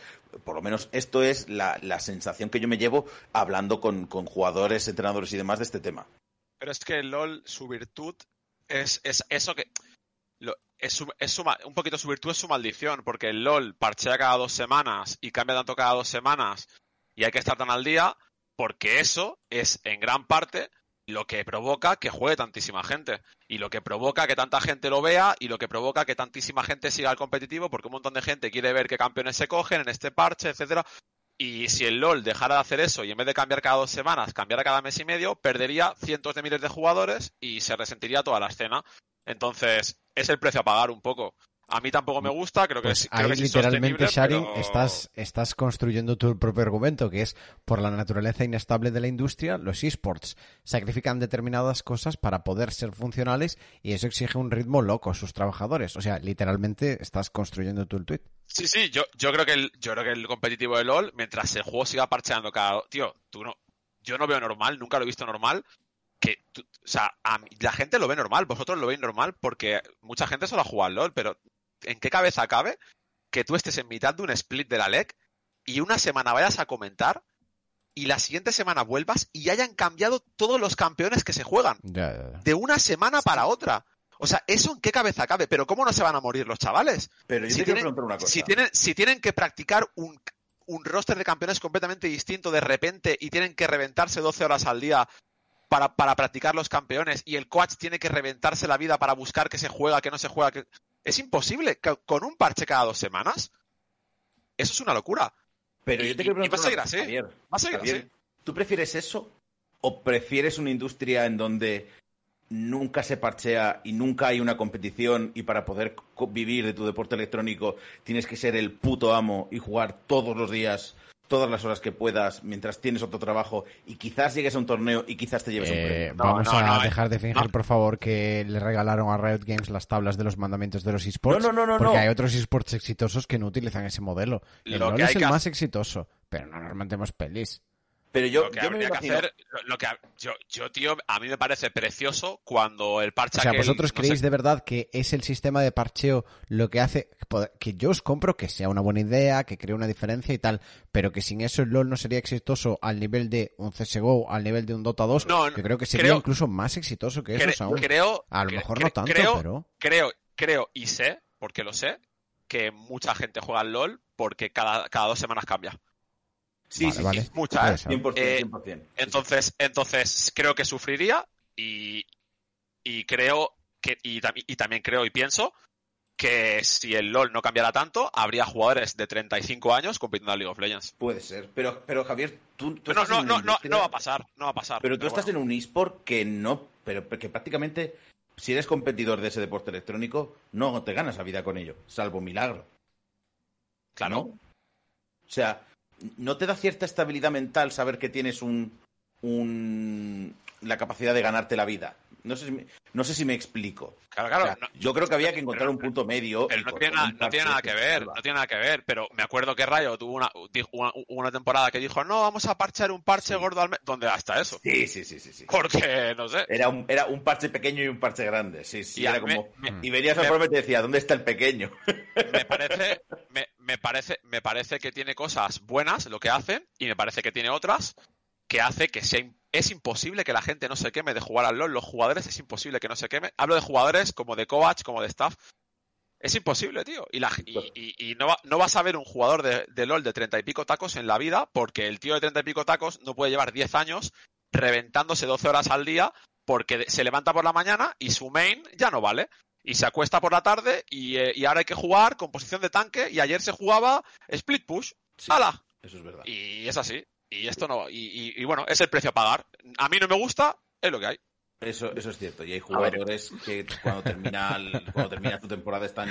dos A mí no me gusta, es lo que hay. Puede que sea el mejor resumen de las condiciones en los esports que se ha hecho en todo el programa. A ver, yo creo que en esto sí que se parece bastante al deporte tradicional, porque nadie del deporte tradicional, ningún super crack, lo que está haciendo es eh, una vida completamente sana. Tú, igual que en el League of Legends, te estás reventando psicológicamente y físicamente en la mayor parte de los casos también, en pos de tener una carrera exitosa como jugador. Un super pro de la NFL, un super pro de la, NF eh, NBA, a pesar de que tengan un muy buen físico aparente, no son gente sana porque están rindiendo por encima de las capacidades para las que ellos están preparados como, como personas, se están llevando al límite. Y en el League of Legends o en cualquier eSport pasa lo mismo. El problema es que a día de hoy en los eSports, esos jugadores o esos staff o esos entrenadores, el 99,99% de ellos, cuando esto se acabe, se habrán repentado psicológicamente, físicamente, pero tienen que trabajar a los dos meses después de salir del equipo de esports, cualquier jugador de la Superliga o casi cualquier entrenador de la Superliga tiene que ponerse a trabajar. En el McDonald's, en Globo o de lo que hayan estudiado. Pero este no es un sector que te dé las condiciones para eso. Un jugador de la NFL dice, joder, me reviento 10 años arriesgándome el cuello, arriesgándome la cabeza, arriesgándome mi físico y la estabilidad mental, pero voy a vivir como un puto rey. Nosotros queremos todas las cosas buenas del deporte, espectáculo, la adaptación, ver a Peña llevada al límite, equipos que vienen de hacer 400 horas de entrenamientos, pero todavía no tenemos las bases asentadas de todo lo, toda la parte mala de los deportes. A De ver. gastarse un montón de millones en sueldos, de que esa gente viva como putos reyes, de que tengan un montón de staff, de que tengan psicólogos, de que tengan preparadores físicos, de que tengan gente detrás de ellos eh, asegurándose de que todo lo que están haciendo es correcto, de que no se pasan de X parámetros para que sigan manteniéndose sanos. Eh, eh, pero no es un poco trampa de hablar del deporte como si el deporte tuviera eso. Muy pocos deportes en España tienen eso. ¿Cuántos? Dos. El resto de deportes en España no te dan ni para comer. Bueno, como lo, Literalmente. como lo y lo demás. Eh, que Literalmente, en, en- en la gran mayoría de deportes en, en- en España tienes que tener una beca porque has ganado un oro olímpico o te comes una mierda. ¿Sabes? Entonces, veo complicado que... No, no creo que se, se deba hablar. Creo que se debe hablar de grandes deportes. ¿Sabes? Claro, O sea, pero tú, eh, pero no estamos hablando de el Dota 2 en España, estamos hablando de entrenadores Claro, de League of claro. Legends en España, es que- de es que el comentaristas. LOL- Estamos hablando de Manolo Lama, ¿eh? Claro, Cuando hablamos de Ibai, LOL no estamos hablando de Paquito el chocolatero. Cierto. El LOL no lo puedo comparar con el waterpolo porque el LOL tiene 500 veces más audiencia que el, que el waterpolo. Entonces, si me voy a las audiencias del LOL y las pongo en el deporte, sí, hay deportes que tienen toda esa estructura con la misma audiencia que tiene el LOL o menor. Ya, no hablo a nivel de Superliga, ¿eh? Porque ahí sí que es cierto que, bueno, hay que compensar todo un poco las audiencias. Pero a nivel de LEC, LCS, cualquier deporte tiene todo esto de lo que estamos hablando. No, yo creo que mi resumen sobre eso es que creo que con el paso del tiempo se aprenderán a hacer mejor todas esas cosas y se quemarán menos y demás, creo yo, ¿eh? Y, y- y ya veremos las burbujas, porque han entrado clubes. Ahora, estamos en plan hablando de los sueldos que más o menos podemos intuir que tienen los jugadores de eSport en España, que muchos no son mileuristas, porque ya entre comillas, como que no se puede ser muy, muy mil- mileurista en España, pero hay muchos clubes que aquí han entrado, han quemado carretillas de dinero y a lo mejor dentro de un año el- los sueldos siguen igual o menos. Esto, esto os lo digo para que lo sepáis. El sueldo de los jugadores creo que en eh, creo que en 2020 es menor que en 2019 en general, ¿vale? Creo, creo, si no me falla la memoria. Entonces, Ah, pero mm, hay- dime. Hay un, problema, hay un problema general que, que no es solo con los players, que es en todo, en todo. Es eh, gente que está delante de la cámara, detrás, en empresas. Y es lo que está pasando, que pilla- y, y es lo que siempre pasa. Pillas a gente joven que esto le flipa, los revientas, porque los revientas, Sí, señor. y cuando tienen 30 años, dicen, hostia, me he putísimo reventado por algo que me flipa, me he dado cuenta de que esto no ha valido para nada porque lo he hecho para la empresa de otra persona y me quiero cortar los cojones. Sí. Y, y esto, y, y esto la gente se está empezando a dar cuenta de que es así y que esto es un trabajo más y que hay muchos problemas alrededor de eso. Sí, Y al final, y al final eso tiene que cambiar también, porque al final, por muy apasionado que seas, dices, eh, ¿qué acabo Yo- de hacer? Me he tirado, yo le- me he tirado yo de le- los 20 Yo quería darle la vuelta a la tortilla y decir que también existe bastante gente que sin se está tocando los huevos en los esports y si no fuera por los esports no tendrían un puto trabajo fuera. ¿eh? Eso, eso también es Sí, verdad. sí, yo, sí, sí, sí. yo- eso- bueno, de- hay, hay muchos también, ¿eh? Hay, hay bastantes Hay que si hay el día de mañana, por lo que sea, no Arroba. los esports, eh, ah, no puedo decir arrobas, pero Te el puedo- te de puedo- mañana se comen los mocos, ¿eh? Te, ver, puedo decir, te puedo decir que eso pasa en todos los trabajos, ¿eh? También. A ver, a ver, Sí, sí, pero que no es eso. Pero que hay jugadores, hay muchos jugadores en España que son niños que les han dejado jugar hasta las tantas, que han dejado el colegio y resulta que son buenos y les han llamado a un equipo. Ah, Esto, esto hay muchos, ¿eh? No hay, no hay que generalizar, ¿eh? Creo que Pero- Beren no estaba hablando de jugadores. Pero que no, Eh, está- que no, no hay, no, que no hay que hablo hablar de jugadores. play- que no hay que Es hablar que de básicamente players, los tío. jugadores tienen, Sí, vale, tienen vale, el también, corte también. de que si no eres lo suficientemente bueno, no tienes trabajo, ¿sabes? Pero eso en otros roles no se puede evaluar tan bien. Y a lo mejor ser bueno pasando la lengua no es lo mismo que ser bueno haciendo la faena, ¿sabes? Claro, yo hablaba de gente que tiene un chollo con el tema de los esports, tiene un chollazo hay que el día de mañana no van a saber valorar lo que tienen. ¿eh? Esto, esto es muy fácil. Cuando tú le preguntas a alguien de qué trabaja y no te lo sabe decir en una frase, ese tío es un puto vividor. Es así. ¿De qué trabajas? No, yo llevo el tal. No, no trabajas. Eh, eh, no hay más. ¿Qué- ¿De qué tra- Dime de qué trabajas. ¿Cuál es tu trabajo? No, bueno, llevo esto en la pre- le pa- y ahí sabes que es un vividor. Pero esto- Pero esto pasa, Sí, pero sí, esto, sí, pa- sí. esto pasa en todos los trabajos. eh, que no, es, es complicado explicarlo porque yo lo que hago es dímelo, ¿de qué trabajas? Y anda que no pasa a veces esto, tío. Pues, pero esto pasa en los, pasa aquí, pasa en todos lados. mm, pasaba en Riot, pa- pasaba en Riot y pasa en todos lados, tío. Y, y- Sí. y se, se cuela en todas las empresas. Y de hecho, mm, que tener una, tener una empresa, tener, tener una empresa, yo creo que si tienes un 50% de plantilla que curra, tienes suerte. Ya te lo digo, ¿eh? Estoy de acuerdo. Por alusiones, estoy de acuerdo. Estoy bastante de acuerdo. A ver, yo, que yo no no- tienes yo- gente- yo en, en el caso donde vivió, yo creo que el 50 no, porque si no, porque hay, según, o sea, yo he visto, hay peña que trabaja un huevazo y se deja los cojones, pero eso, hay mucha peña que, de verdad, o sea, los dices, madre mía, el día que salgas al mercado laboral, machote, como esperes de tener este puto chollo que tienes haciendo todo lo que te sale la polla, saliendo a la hora que te da la gana, eh, mi bueno, si te contara, bueno, y los que estabais en la oficina arriba, vamos a abrir Sí, mejor, sí, o bueno, sea, pero sí, hay- sí hay es lo que Bren, es lo que te digo. eh. TFTs y mierdas yo he visto a patadas y Clash Royales y no dice, sé qué. eh, cuando el, el titular de Juste, eh, Sí, los sí, investigación y desarrollo. sí, no. El, aramita Bueno, de- el aramito de las 3, salir a comer a la 1 y volver a las 4. No, es que me encontré con no sé quién. Llegas a las 11, a las 10 no hay nadie, a las 6 de la tarde no hay ni Dios. ¿Sabes? O sea, eso lo sabemos todos, tío. Pero yo, Eso- o sea, pero que cabe, si cabe alguien decir hace su que, trabajo, que- que- no, me- no me importa que haga menos horas, ¿sabes? Pero hay mucha gente que, que vive Pero de trabaja. hablar que trabaja, ¿me entendéis? Sí. Y eso yo creo que es muy complicado porque en una industria que, que es como está todo el rato cambiando, la gente dura muy poco en cada trabajo y se va moviendo de unos sitios a otros, si no tienes eh, contactos de confianza que te puedan contar cómo es esa persona, como es también todo tan, em, digamos, eh, pequeño, pero, o sea, es como mediano. No es tan pequeño que todo el mundo conoce a todo el mundo a la perfección, pero aún es tanto que no sabes, ¿sabes? Cuando, o sea, necesitas gente de confianza que te pueda decir, este tío, lo que dicen de él es verdad o lo que dicen de él es mentira, ¿sabes? Porque hay gente válida de la que vas a escuchar mierda y hay gente que es mierda de la que, bueno, pues sus amigos te van a vender que es la hostia. si la bio de Twitter te ocupa tres líneas de curros, preocúpate. Lo, lo bueno es que después de, de estar tanto tiempo, en plan, la vida da muchas vueltas. Sí. Joder, que al final vas viendo, vas calando a la gente y vas recomendando diciendo, va, este pavo yo trabajé con él en no sé dónde, es un perro, ni le toquéis, o sea... Bueno, O al revés, este pavo, gente- ese pavo no, no tuitea de que trabaja mucho, ni tuitea una mierda, ni dice nada, pero el pavo es que trabaja por las noches, se deja los cuernos, Sí. yo qué sé, Mm. ¿sabes?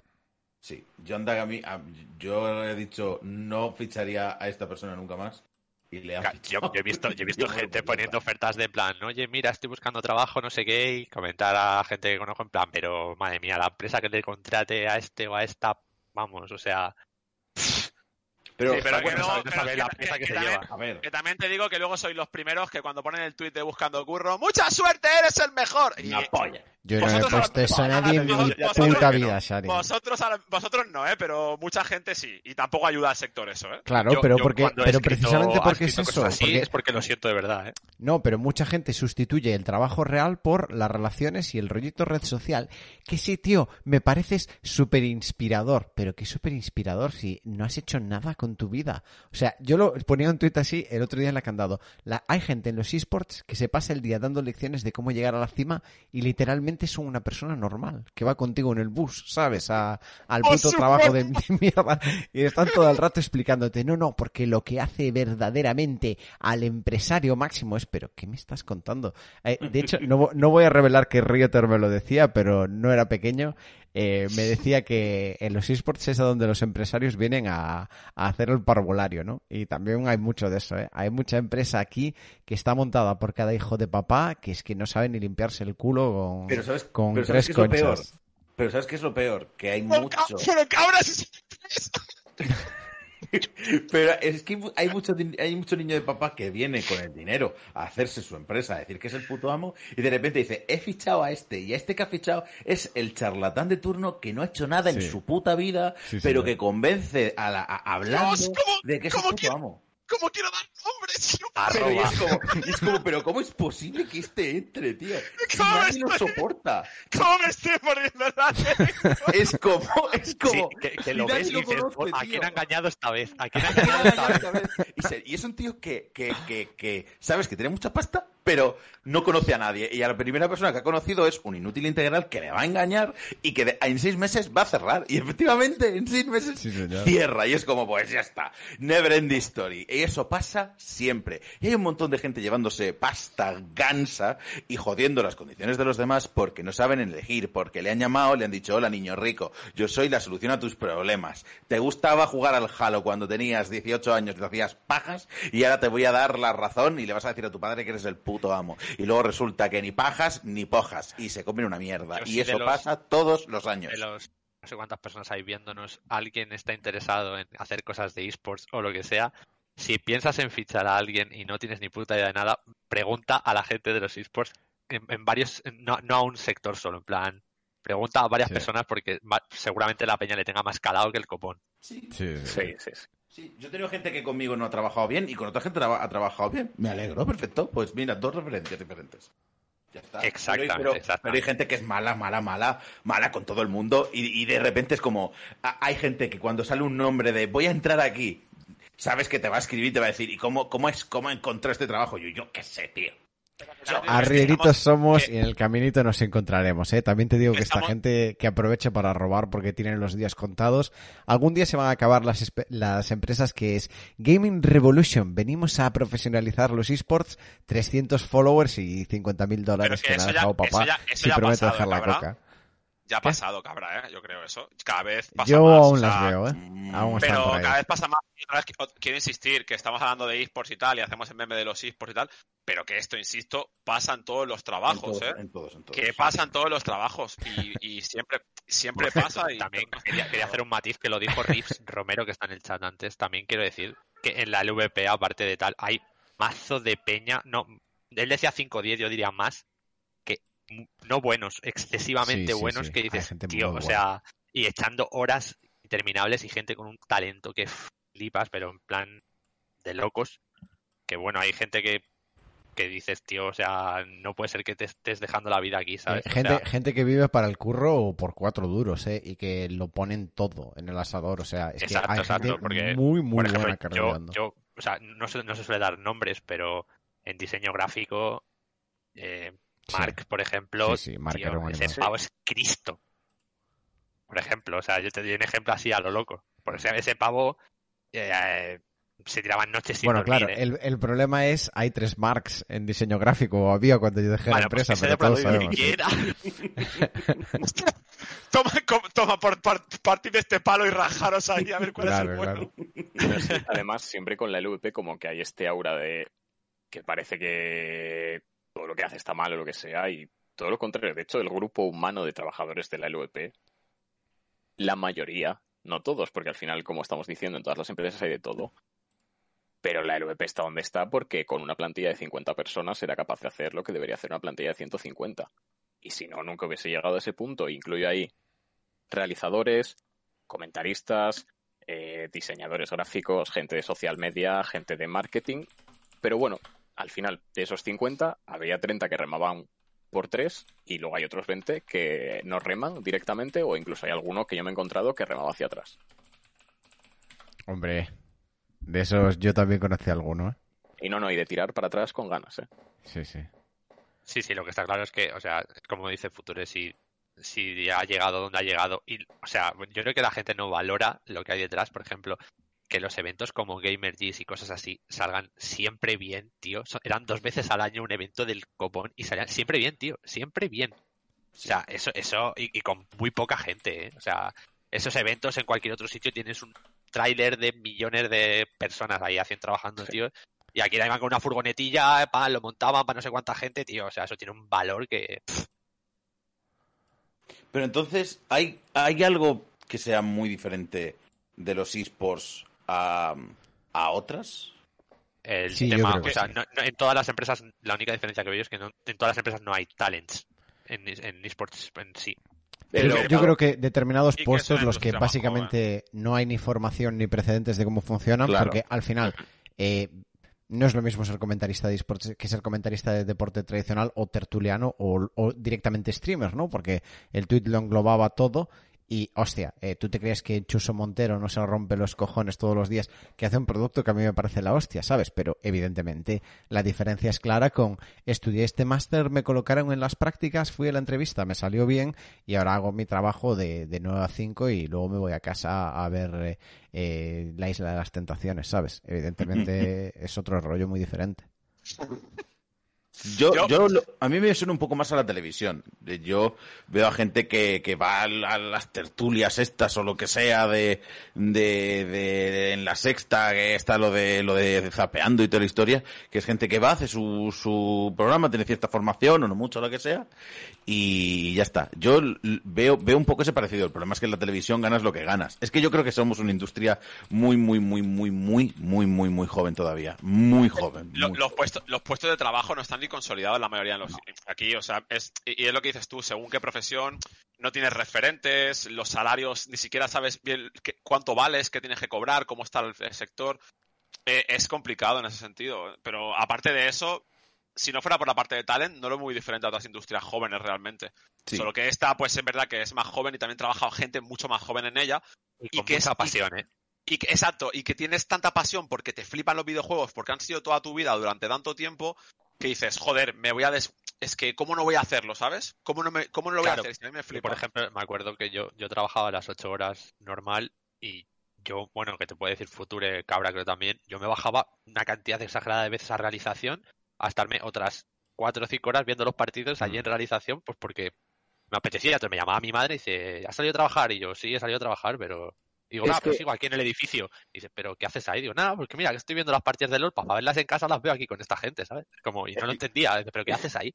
Esas son las cosas que a mí personalmente me dan mucha rabia y me hacen morderme la lengua en muchos sentidos. De que yo he visto, por ejemplo, eso, tu historia, y estoy seguro, eh, no he estado con Cabra en la LVP, pero me puedo imaginar lo que hacía y las horas que le echaba y las horas extra y todo lo que se pasaba de esas 40 horas que debería de estar trabajando.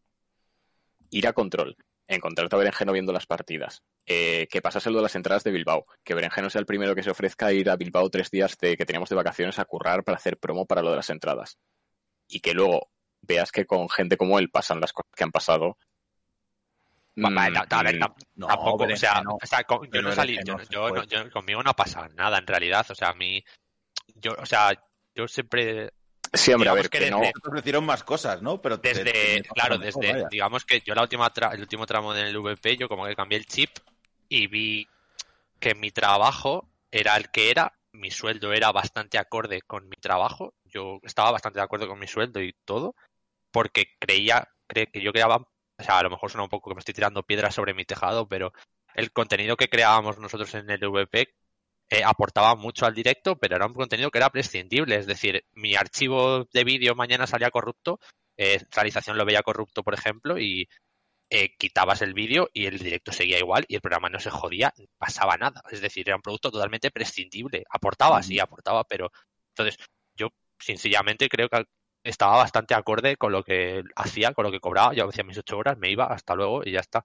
Entonces yo en eso ni tengo queja, pero es lo que yo creo que mi problema que tuve fue que creativamente yo me considero una persona bastante creativa. Creativamente yo me quedé saturado porque no, no podría no podía implementar mis ideas nuevas ni mis cosas nuevas. Entonces, pues bueno, me ofrecieron otra cosa distinta y me fui. Pero sin más, yo no, sin rencores ni nada, ni malos rollos, y de hecho yo me sigo llevando bien con todo la LVP y todo.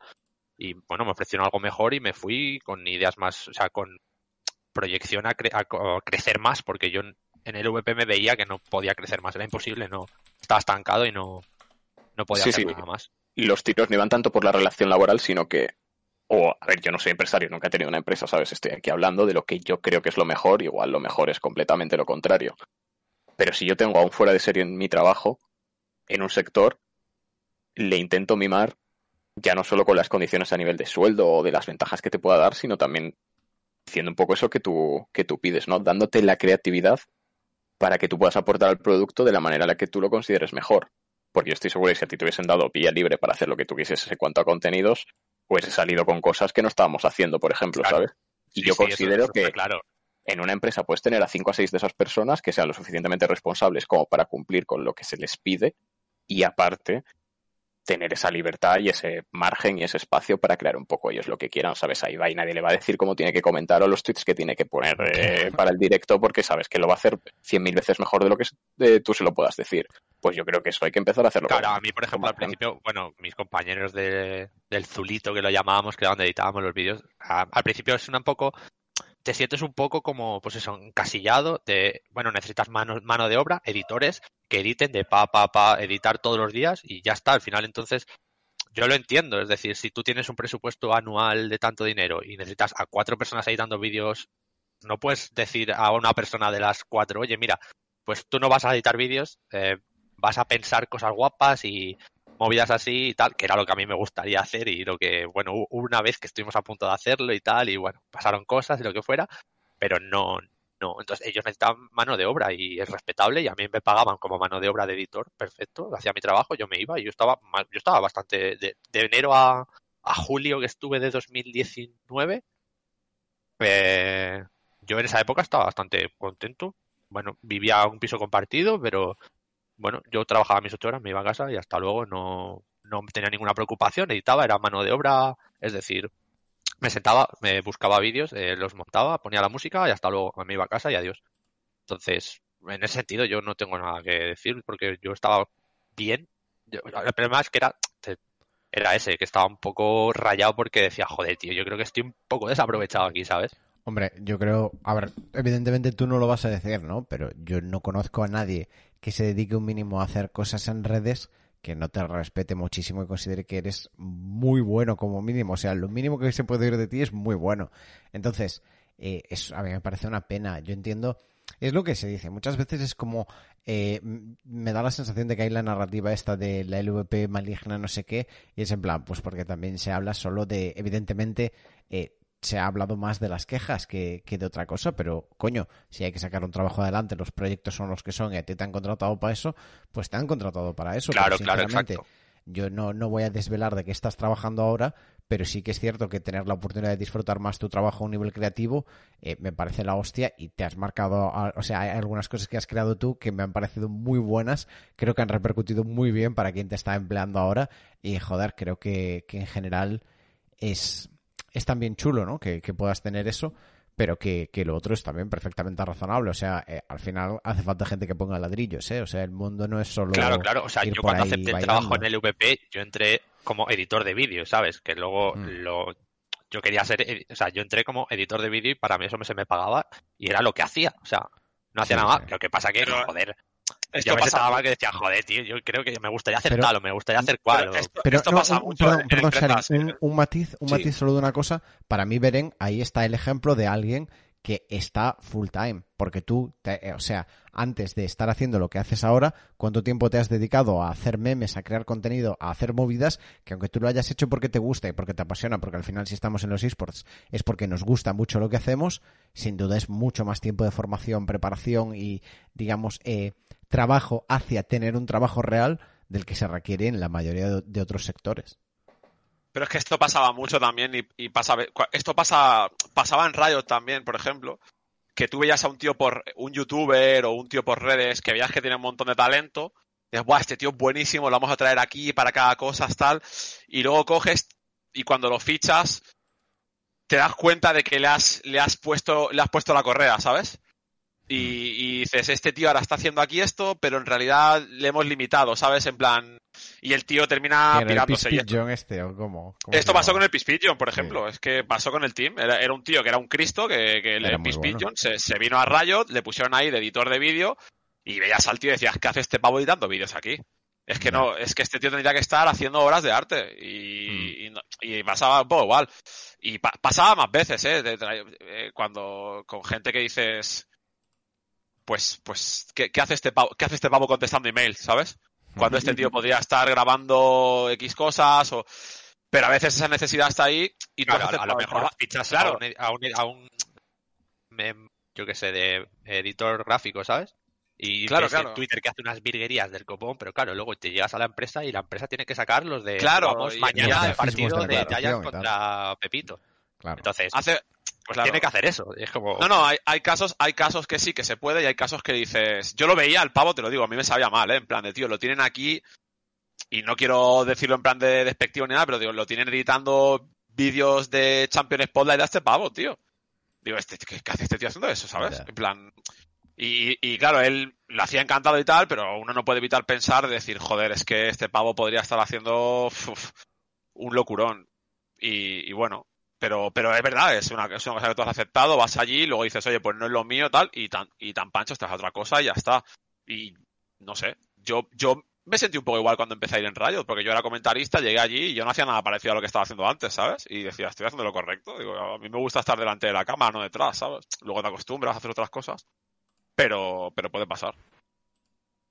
Yo es que tengo un poco que también a mí me gustaría tener a, en plan a alguien de ya no detrás de las cámaras que haya está en el VP, sino alguien que esté en el VP y haya estado detrás de Riot. O sea, eh, mm, no sé en qué, no sé cómo, cómo piensa. eh, No se me ocurre, no se me ocurre nadie. eh, no, no sé, o sea, no sé cuán- qué relación, por ejemplo, tenía Sarin con, con, con la gente del VP cuando él trabajaba allí y demás. Pero me gustaría saber cómo tenían que ser las conversaciones y tal, porque yo he tenido conversaciones con, con Riot y cada año pensaban algo totalmente diferente. Era como, no, hay que hacer esto así, no, hay que hacer esto no sé qué, no, hay que hacer esto no sé cuánto, no, hay que no sé qué. Y al final, al final es un poco una prostituta de, de estas grandes empresas que son propietarias del juego y que tú no sabes si el día de mañana te van a chasquear los dedos y te van a quitar absolutamente todo. No, este año no lo puedes monetizar. No, este año sí que lo puedes monetizar. Este año lo puedes monetizar, pero no con estas marcas. No, estas marcas al final sí que entran. Entonces, eh, es- es- es- ese punto de vista también me, me resulta interesante, ¿no? Ah, pero Eh, tú eh, al final estás, estás hablando del tema de, de decisiones que vienen de arriba al final, eso. O sea, lo que, tú estás hablando del tema del alcohol, del tema de los anuncios, del tema de tal. de todo, de, de la Pero línea eso- editorial, de... de- Pero es que eso, pero es que, Pero, es que ¿cómo, eso- ¿cómo van a tener alcohol sharing si los patrocinan los moros? O sea, por el amor de Dios. No está permitido, tío. rollo, ese rollo, ¿sabes? A, a ver, pero es que, es que te- yo te, yo te puedo decir lo que, lo que te llama cualquier persona que trabaja en Riot en ese momento. Él te va a defender lo que le dicen de arriba, pero si al el año que viene Riot dice un mensaje completamente contrario, pues qué. O sea, a, pero a mí me, pa- yo- Claro, pero claro. a- a mí me pa- a mí me pasaba, o sea, yo me sentí, yo me, yo me he sentido, yo me he sentido en, tra- traicionado por la empresa, a mí me ha pasado. Sí, sí, sí, sí. Y, o sea, yo, yo, a mí se me cae la cara de vergüenza estar dos años diciendo a todo el mundo que no puede poner cerveza, que no, que no, porque somos más papistas que el Papa, y que al día siguiente te levantes por la mañana y salga el CSNA con la birra en la mano. Y te digo, y ellos no te lo van a decir, pero ya te lo digo yo, tanto yo como el resto de compañeros. Te sientes en plan de, bueno, pues, pues he hecho el mongolo. Y esto, esto pa- pasaba con eso y pasaba con muchas otras cosas. Y el, el- al final, el que te lo viene a decir a ti que trabaja en España, ya te digo yo que ni pincha ni cortan esa decisión. En otras sí. En, en en el ecosistema español, lo que sea aquí y tal, vale. Pero en ese tipo de cosas, ¿qué haces? Es que, ¿qué haces? Te jodes. A mí, a, a- mí, se- a, mí, a, mí- a mí, tú lo sabes, que yo, yo he ido a por maníacos a decir delante de todo el mundo, no, nunca pondremos anuncios en la LCS Sí, sí, sí, porque sí, somos puros, tal. Y luego se te cae la cara de vergüenza, tío, de decir, hostia. Y yo te lo decía a ti, yo, pero ¿cómo va a afectar un anuncio? No, no, no queremos poner nada de esto porque queremos que el fan Mira, no querría esto. Mira, a Claro, mí, claro. Yo, yo, yo lo que he aprendido al final es que por una. Mira, esto es, es así. Por mucho, que una, por mucho que una empresa te, quie- te quiera mucho, te cuide mucho y tenga unos valores similares a Es los tuyos empresa. y tal, es una empresa y al final la palabra mágica es el dinero. Y, lo, sien- y al final todo se reduce a que eres un número de, una forma u otra. Y ojo, que yo en Riot estaba de puta madre y es una empresa que me flipa, pero las cosas es la- al final eres un número y eres dinero y es la pasta. Y cuando hay pasta y, y la, y la pasta tiene que llegar y o se tiene que dejar de gastar, ese es el, eso es lo único que importa al final. Y es lo que mueve todo. Y, te- lo dice alguien que, que, que ha estado mucho tiempo pensando que igual no era así tanto, pero aprendes al final que no.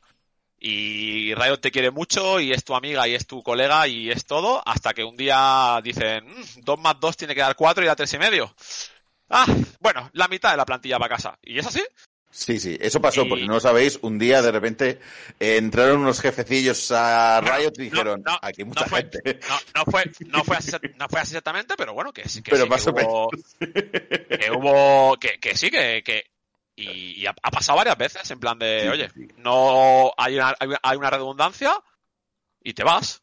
Sí, sí, sí. Y, y ya está, o sea, y te vas y son y ahí no hay. Y ojo, te vas con unas condiciones que muchas empresas ya querrían, ¿eh? También te lo Mm. digo, ¿eh? Que alguno que se fue para casa aplaudiendo, ¿eh? Bueno, y que también, Eh, eh, una cosa que, por reconducirlo ya un poquito, porque creo que estaba siendo ya un poco tal, sí. pero eh, yo creo que hay una mentalidad también muchas veces de la gente de como tener todos los seres humanos un derecho intrínseco a tener un trabajo que yo no creo que, que sea muy razonable, ¿no? A ver, si una empresa eh, no es rentable para eh, la empresa mantenerte, ahora una cosa es si te han estado explotando, han hecho millones y luego Claro. te peinan, pero si es en plan, estamos en déficit, no damos para más, bueno, pues te vas a la calle y ya está. claro, y muchas claro. veces en los esports hay como esta mentalidad de, no, pero ¿cómo voy a trabajar de esto que no cobro? A ver, no cobras. A lo mejor ni siquiera eres muy bueno en tu trabajo y necesitas experiencia, pero aparte, macho, es que si tú no sabes cómo producir algo bueno, de calidad, que funcione, que tenga el pulso de la audiencia, que tenga las condiciones necesarias para crear valor, es que ¿de dónde sale ese dinero? O sea, te lo hay que regalar por el hecho de que tú invertiste tiempo, aunque el trabajo no sea bueno. Es como, no sé, yo creo que, que esa mentalidad también de súper demoníaca hacia las empresas no tiene mucho sentido. Tampoco soy del otro club, ¿eh? No soy de tu club, Sharon, no, de la que empresa, no- que tal, que no sé qué, que esto sí que me quieren. Que yo no, que yo no, que yo no lo demonizo, ¿eh? Que yo de No, puta no, no, madre, no, pero, no, pero no, que al la- la revés, al revés, al revés. Digo que, que tú a lo mejor estabas más en el club de el alma de la empresa y es en plan, el alma de la empresa es la cuenta bancaria de los accionistas. Ese es mi punto Sí, de vista, sí. para bien o para mal. O sea, es que Sí. una empresa para mí es mucho más una fuerza de la naturaleza que eh, una persona. Entonces, pues bueno, si, si tú lo que haces no produce valor, tú no puedes esperar cobrar. Que luego hay gente que aprovechándose de eso utiliza cosas que, que producen valor y quiere devaluarlas o directamente no pagar por ellas. Bueno, pues ahí ya es tu punto de vista como profesional juzgar para, para ver si tiene sentido Mm. lo que te ofrecen o no. Correcto. Yo ahí estoy, y yo ahí también estoy agree. Sí, sí, sí. sí. Por cierto, solo que quiero comentar brevemente que los esports, eh, tened en cuenta que van a cambiar que flipas, ¿eh? Yo so- solo, lo dejo, solo lo dejo ahí. 2021, eh, tema de coronavirus, tema de eh, si alguien piensa que esto de que Riot esté en todos los países y tal, pascual, si crees que esto se va a quedar así, bueno, yo solo digo, si alguien ¿Qué, piensa que de aquí a dos, tres años... Just te damos, danos ahí un- una teoría. De aquí a dos, tres años hay eh, el- el- la, la Superliga Orange. mm, No creo que sea del VP. Eh, será de Riot, 100%. Y contratarán Ya. el VP para que lo hagan las cosas como la de Ubisoft ahora mismo. Como la de Ubisoft. Hostia, pues yo pienso todo lo contrario, tío. Pues ¿Qué yo te digo que yo creo que va a ser así. Y que de aquí a un tiempo, eso, el, eh, Riot va a contratar el VP para que hagan de, para que actúen de, de marca blanca, como pasa con, con Cabal y con, y con Ubisoft y demás. Y cambiará las condiciones, y serán los equipos locales más grandes, y todo ese tipo de cositas. Ese Pues- es pues mi yo creo que no, de ¿eh? vista. Pues Pues yo creo que yo creo que el VP va a terminar siendo el proveedor de Riot para todos sus juegos y de aquí a tres años en España solo se va a jugar a juegos de Riot Games. ¿Cómo que de aquí a tres años se va a jugar? Que las únicas que se Que si jugará estás con el el que- Call of Duty, vienen y te parte la pierna la mafia de los No, en Simpsons. plan, no, ten cuidado. a ver, a ver, en plan, que, que se verá el competitivo de, se verá el competitivo de Valorant, el del juego de Riot número 2, Ah, bueno, sí, el sí, de número sí. 3, Y el Eh, Albo y- Legends Runeterra. bueno, y, y- Sí, y sí. será así, será, se- terminará siendo así, porque, pas- porque se- eh, como Riot sigue haciendo lo que hace con el LoL, con el resto de juegos, se comerán a todos los demás, porque a las, a, Y a las Mark Merrill desarrolladoras, echará una lágrima singular de la cual todos los niños obtendrán felicidad a las eterna. otras desarrolladoras, a les, les, a las otras desarrolladoras, mientras les siga sudando todo la polla, pues yo lo siento por los fans del resto de juegos, pero es inevitable, tío. Sí, bueno, sí, sí, sí, eso también. Que, que en De- debería- España debería- somos, Deberían en estar España somos. Rioters. Somos Rioters, pero vamos, eso está, está bastante claro. Sí, sí. Está Pito enfadado en el chat, eh. Cuidado, No, pero que no pasa, que a mí me da igual, si yo no, yo no lo digo a malas ni nada, pero No, no, que la, todos los la números de realidad, tu audiencia, el navajazo en Gamergy puede caer igual, ¿eh? Que aún no la, realidad, la, la realidad es que al final los inversores quieren que el publisher se termine implicando y si el publisher sigue sudando de todo y viene otro y monta la que, la que van a montar esta gente, será inevitable. Ah, que, que, que, con, que con Valorant ya os digo que se va a liar. No sé nada, pero todo el mundo con el que hablas te dice, se va a liar, se va a liar con Valorant, se va a liar con Valorant. Todo el mundo Bueno, está también sí va a liar con Claro, ¿eh? yo- Vamos a pienso- esperar. Siempre Si pienso algo- en, la, si en la algo- empresa, espera un segundo, en, en- en la empresa que yo tengo ahora mismo, tengo una empresa, me sobra un millón de euros, porque por los Por lo que métodos sea. que sea, eh, me sobra un millón de euros. Llego a España y digo, a ver, quiero apostar eh, por esports y quiero eh, a patrocinar mi, mi empresa en un esports. ¿Dónde vas? ¿Dónde vas?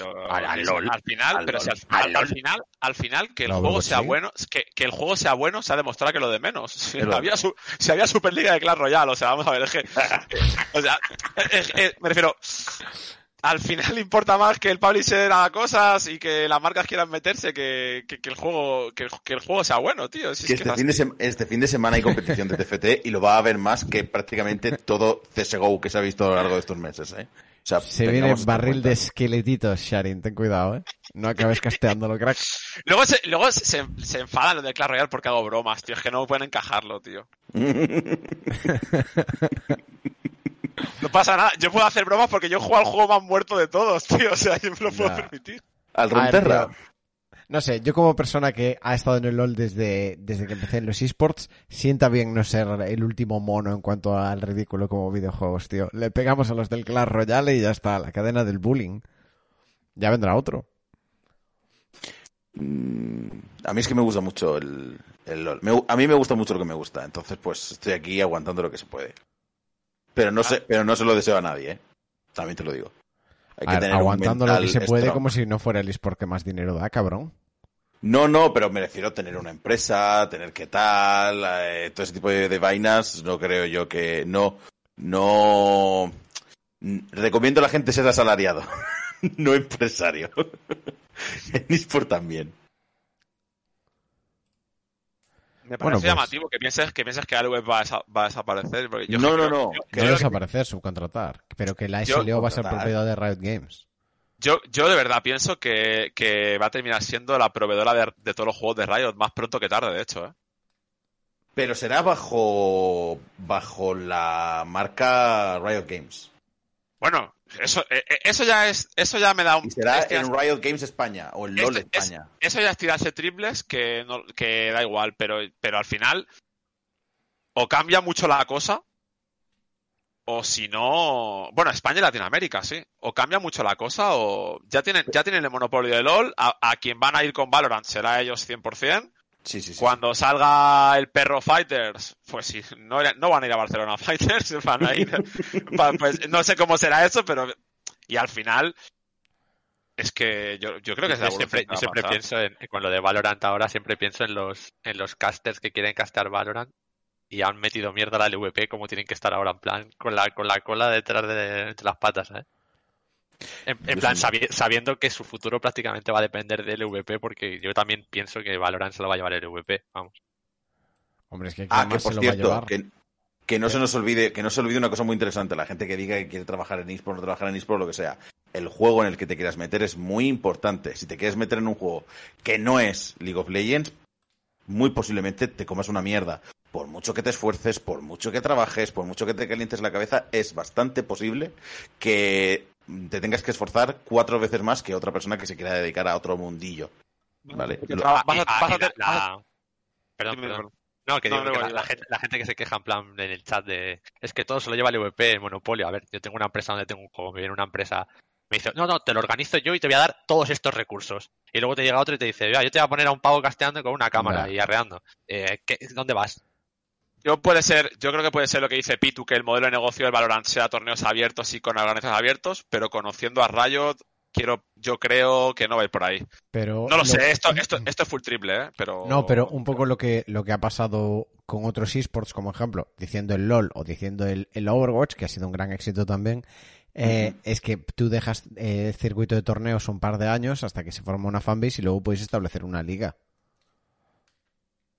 Sí, de hecho eso es lo que hacía Riot. Riot Claro, cogía claro, por cosas eso. que Yo creo que tenían la liga del. Valorant no es para mañana, ¿sabes?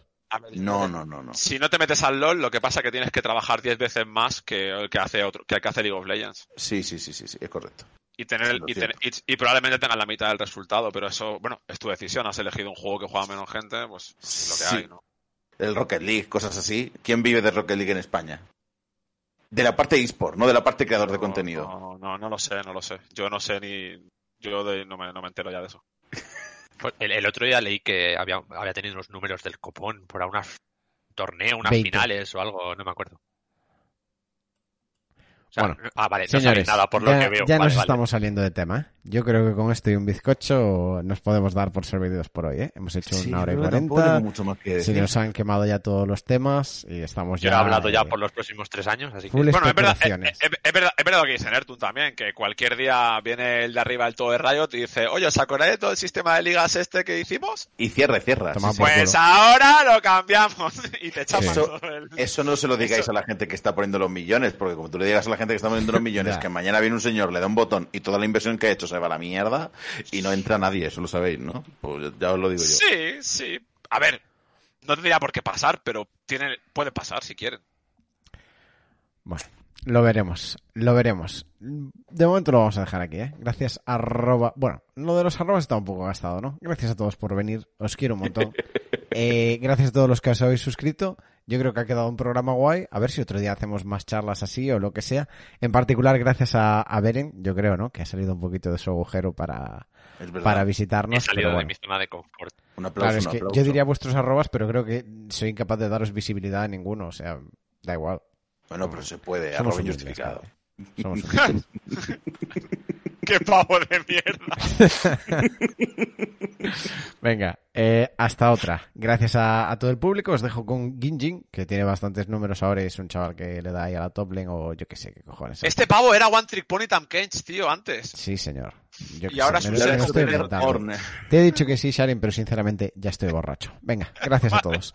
Todos a la radio. Venga, guapetones. Adiós. Adiós.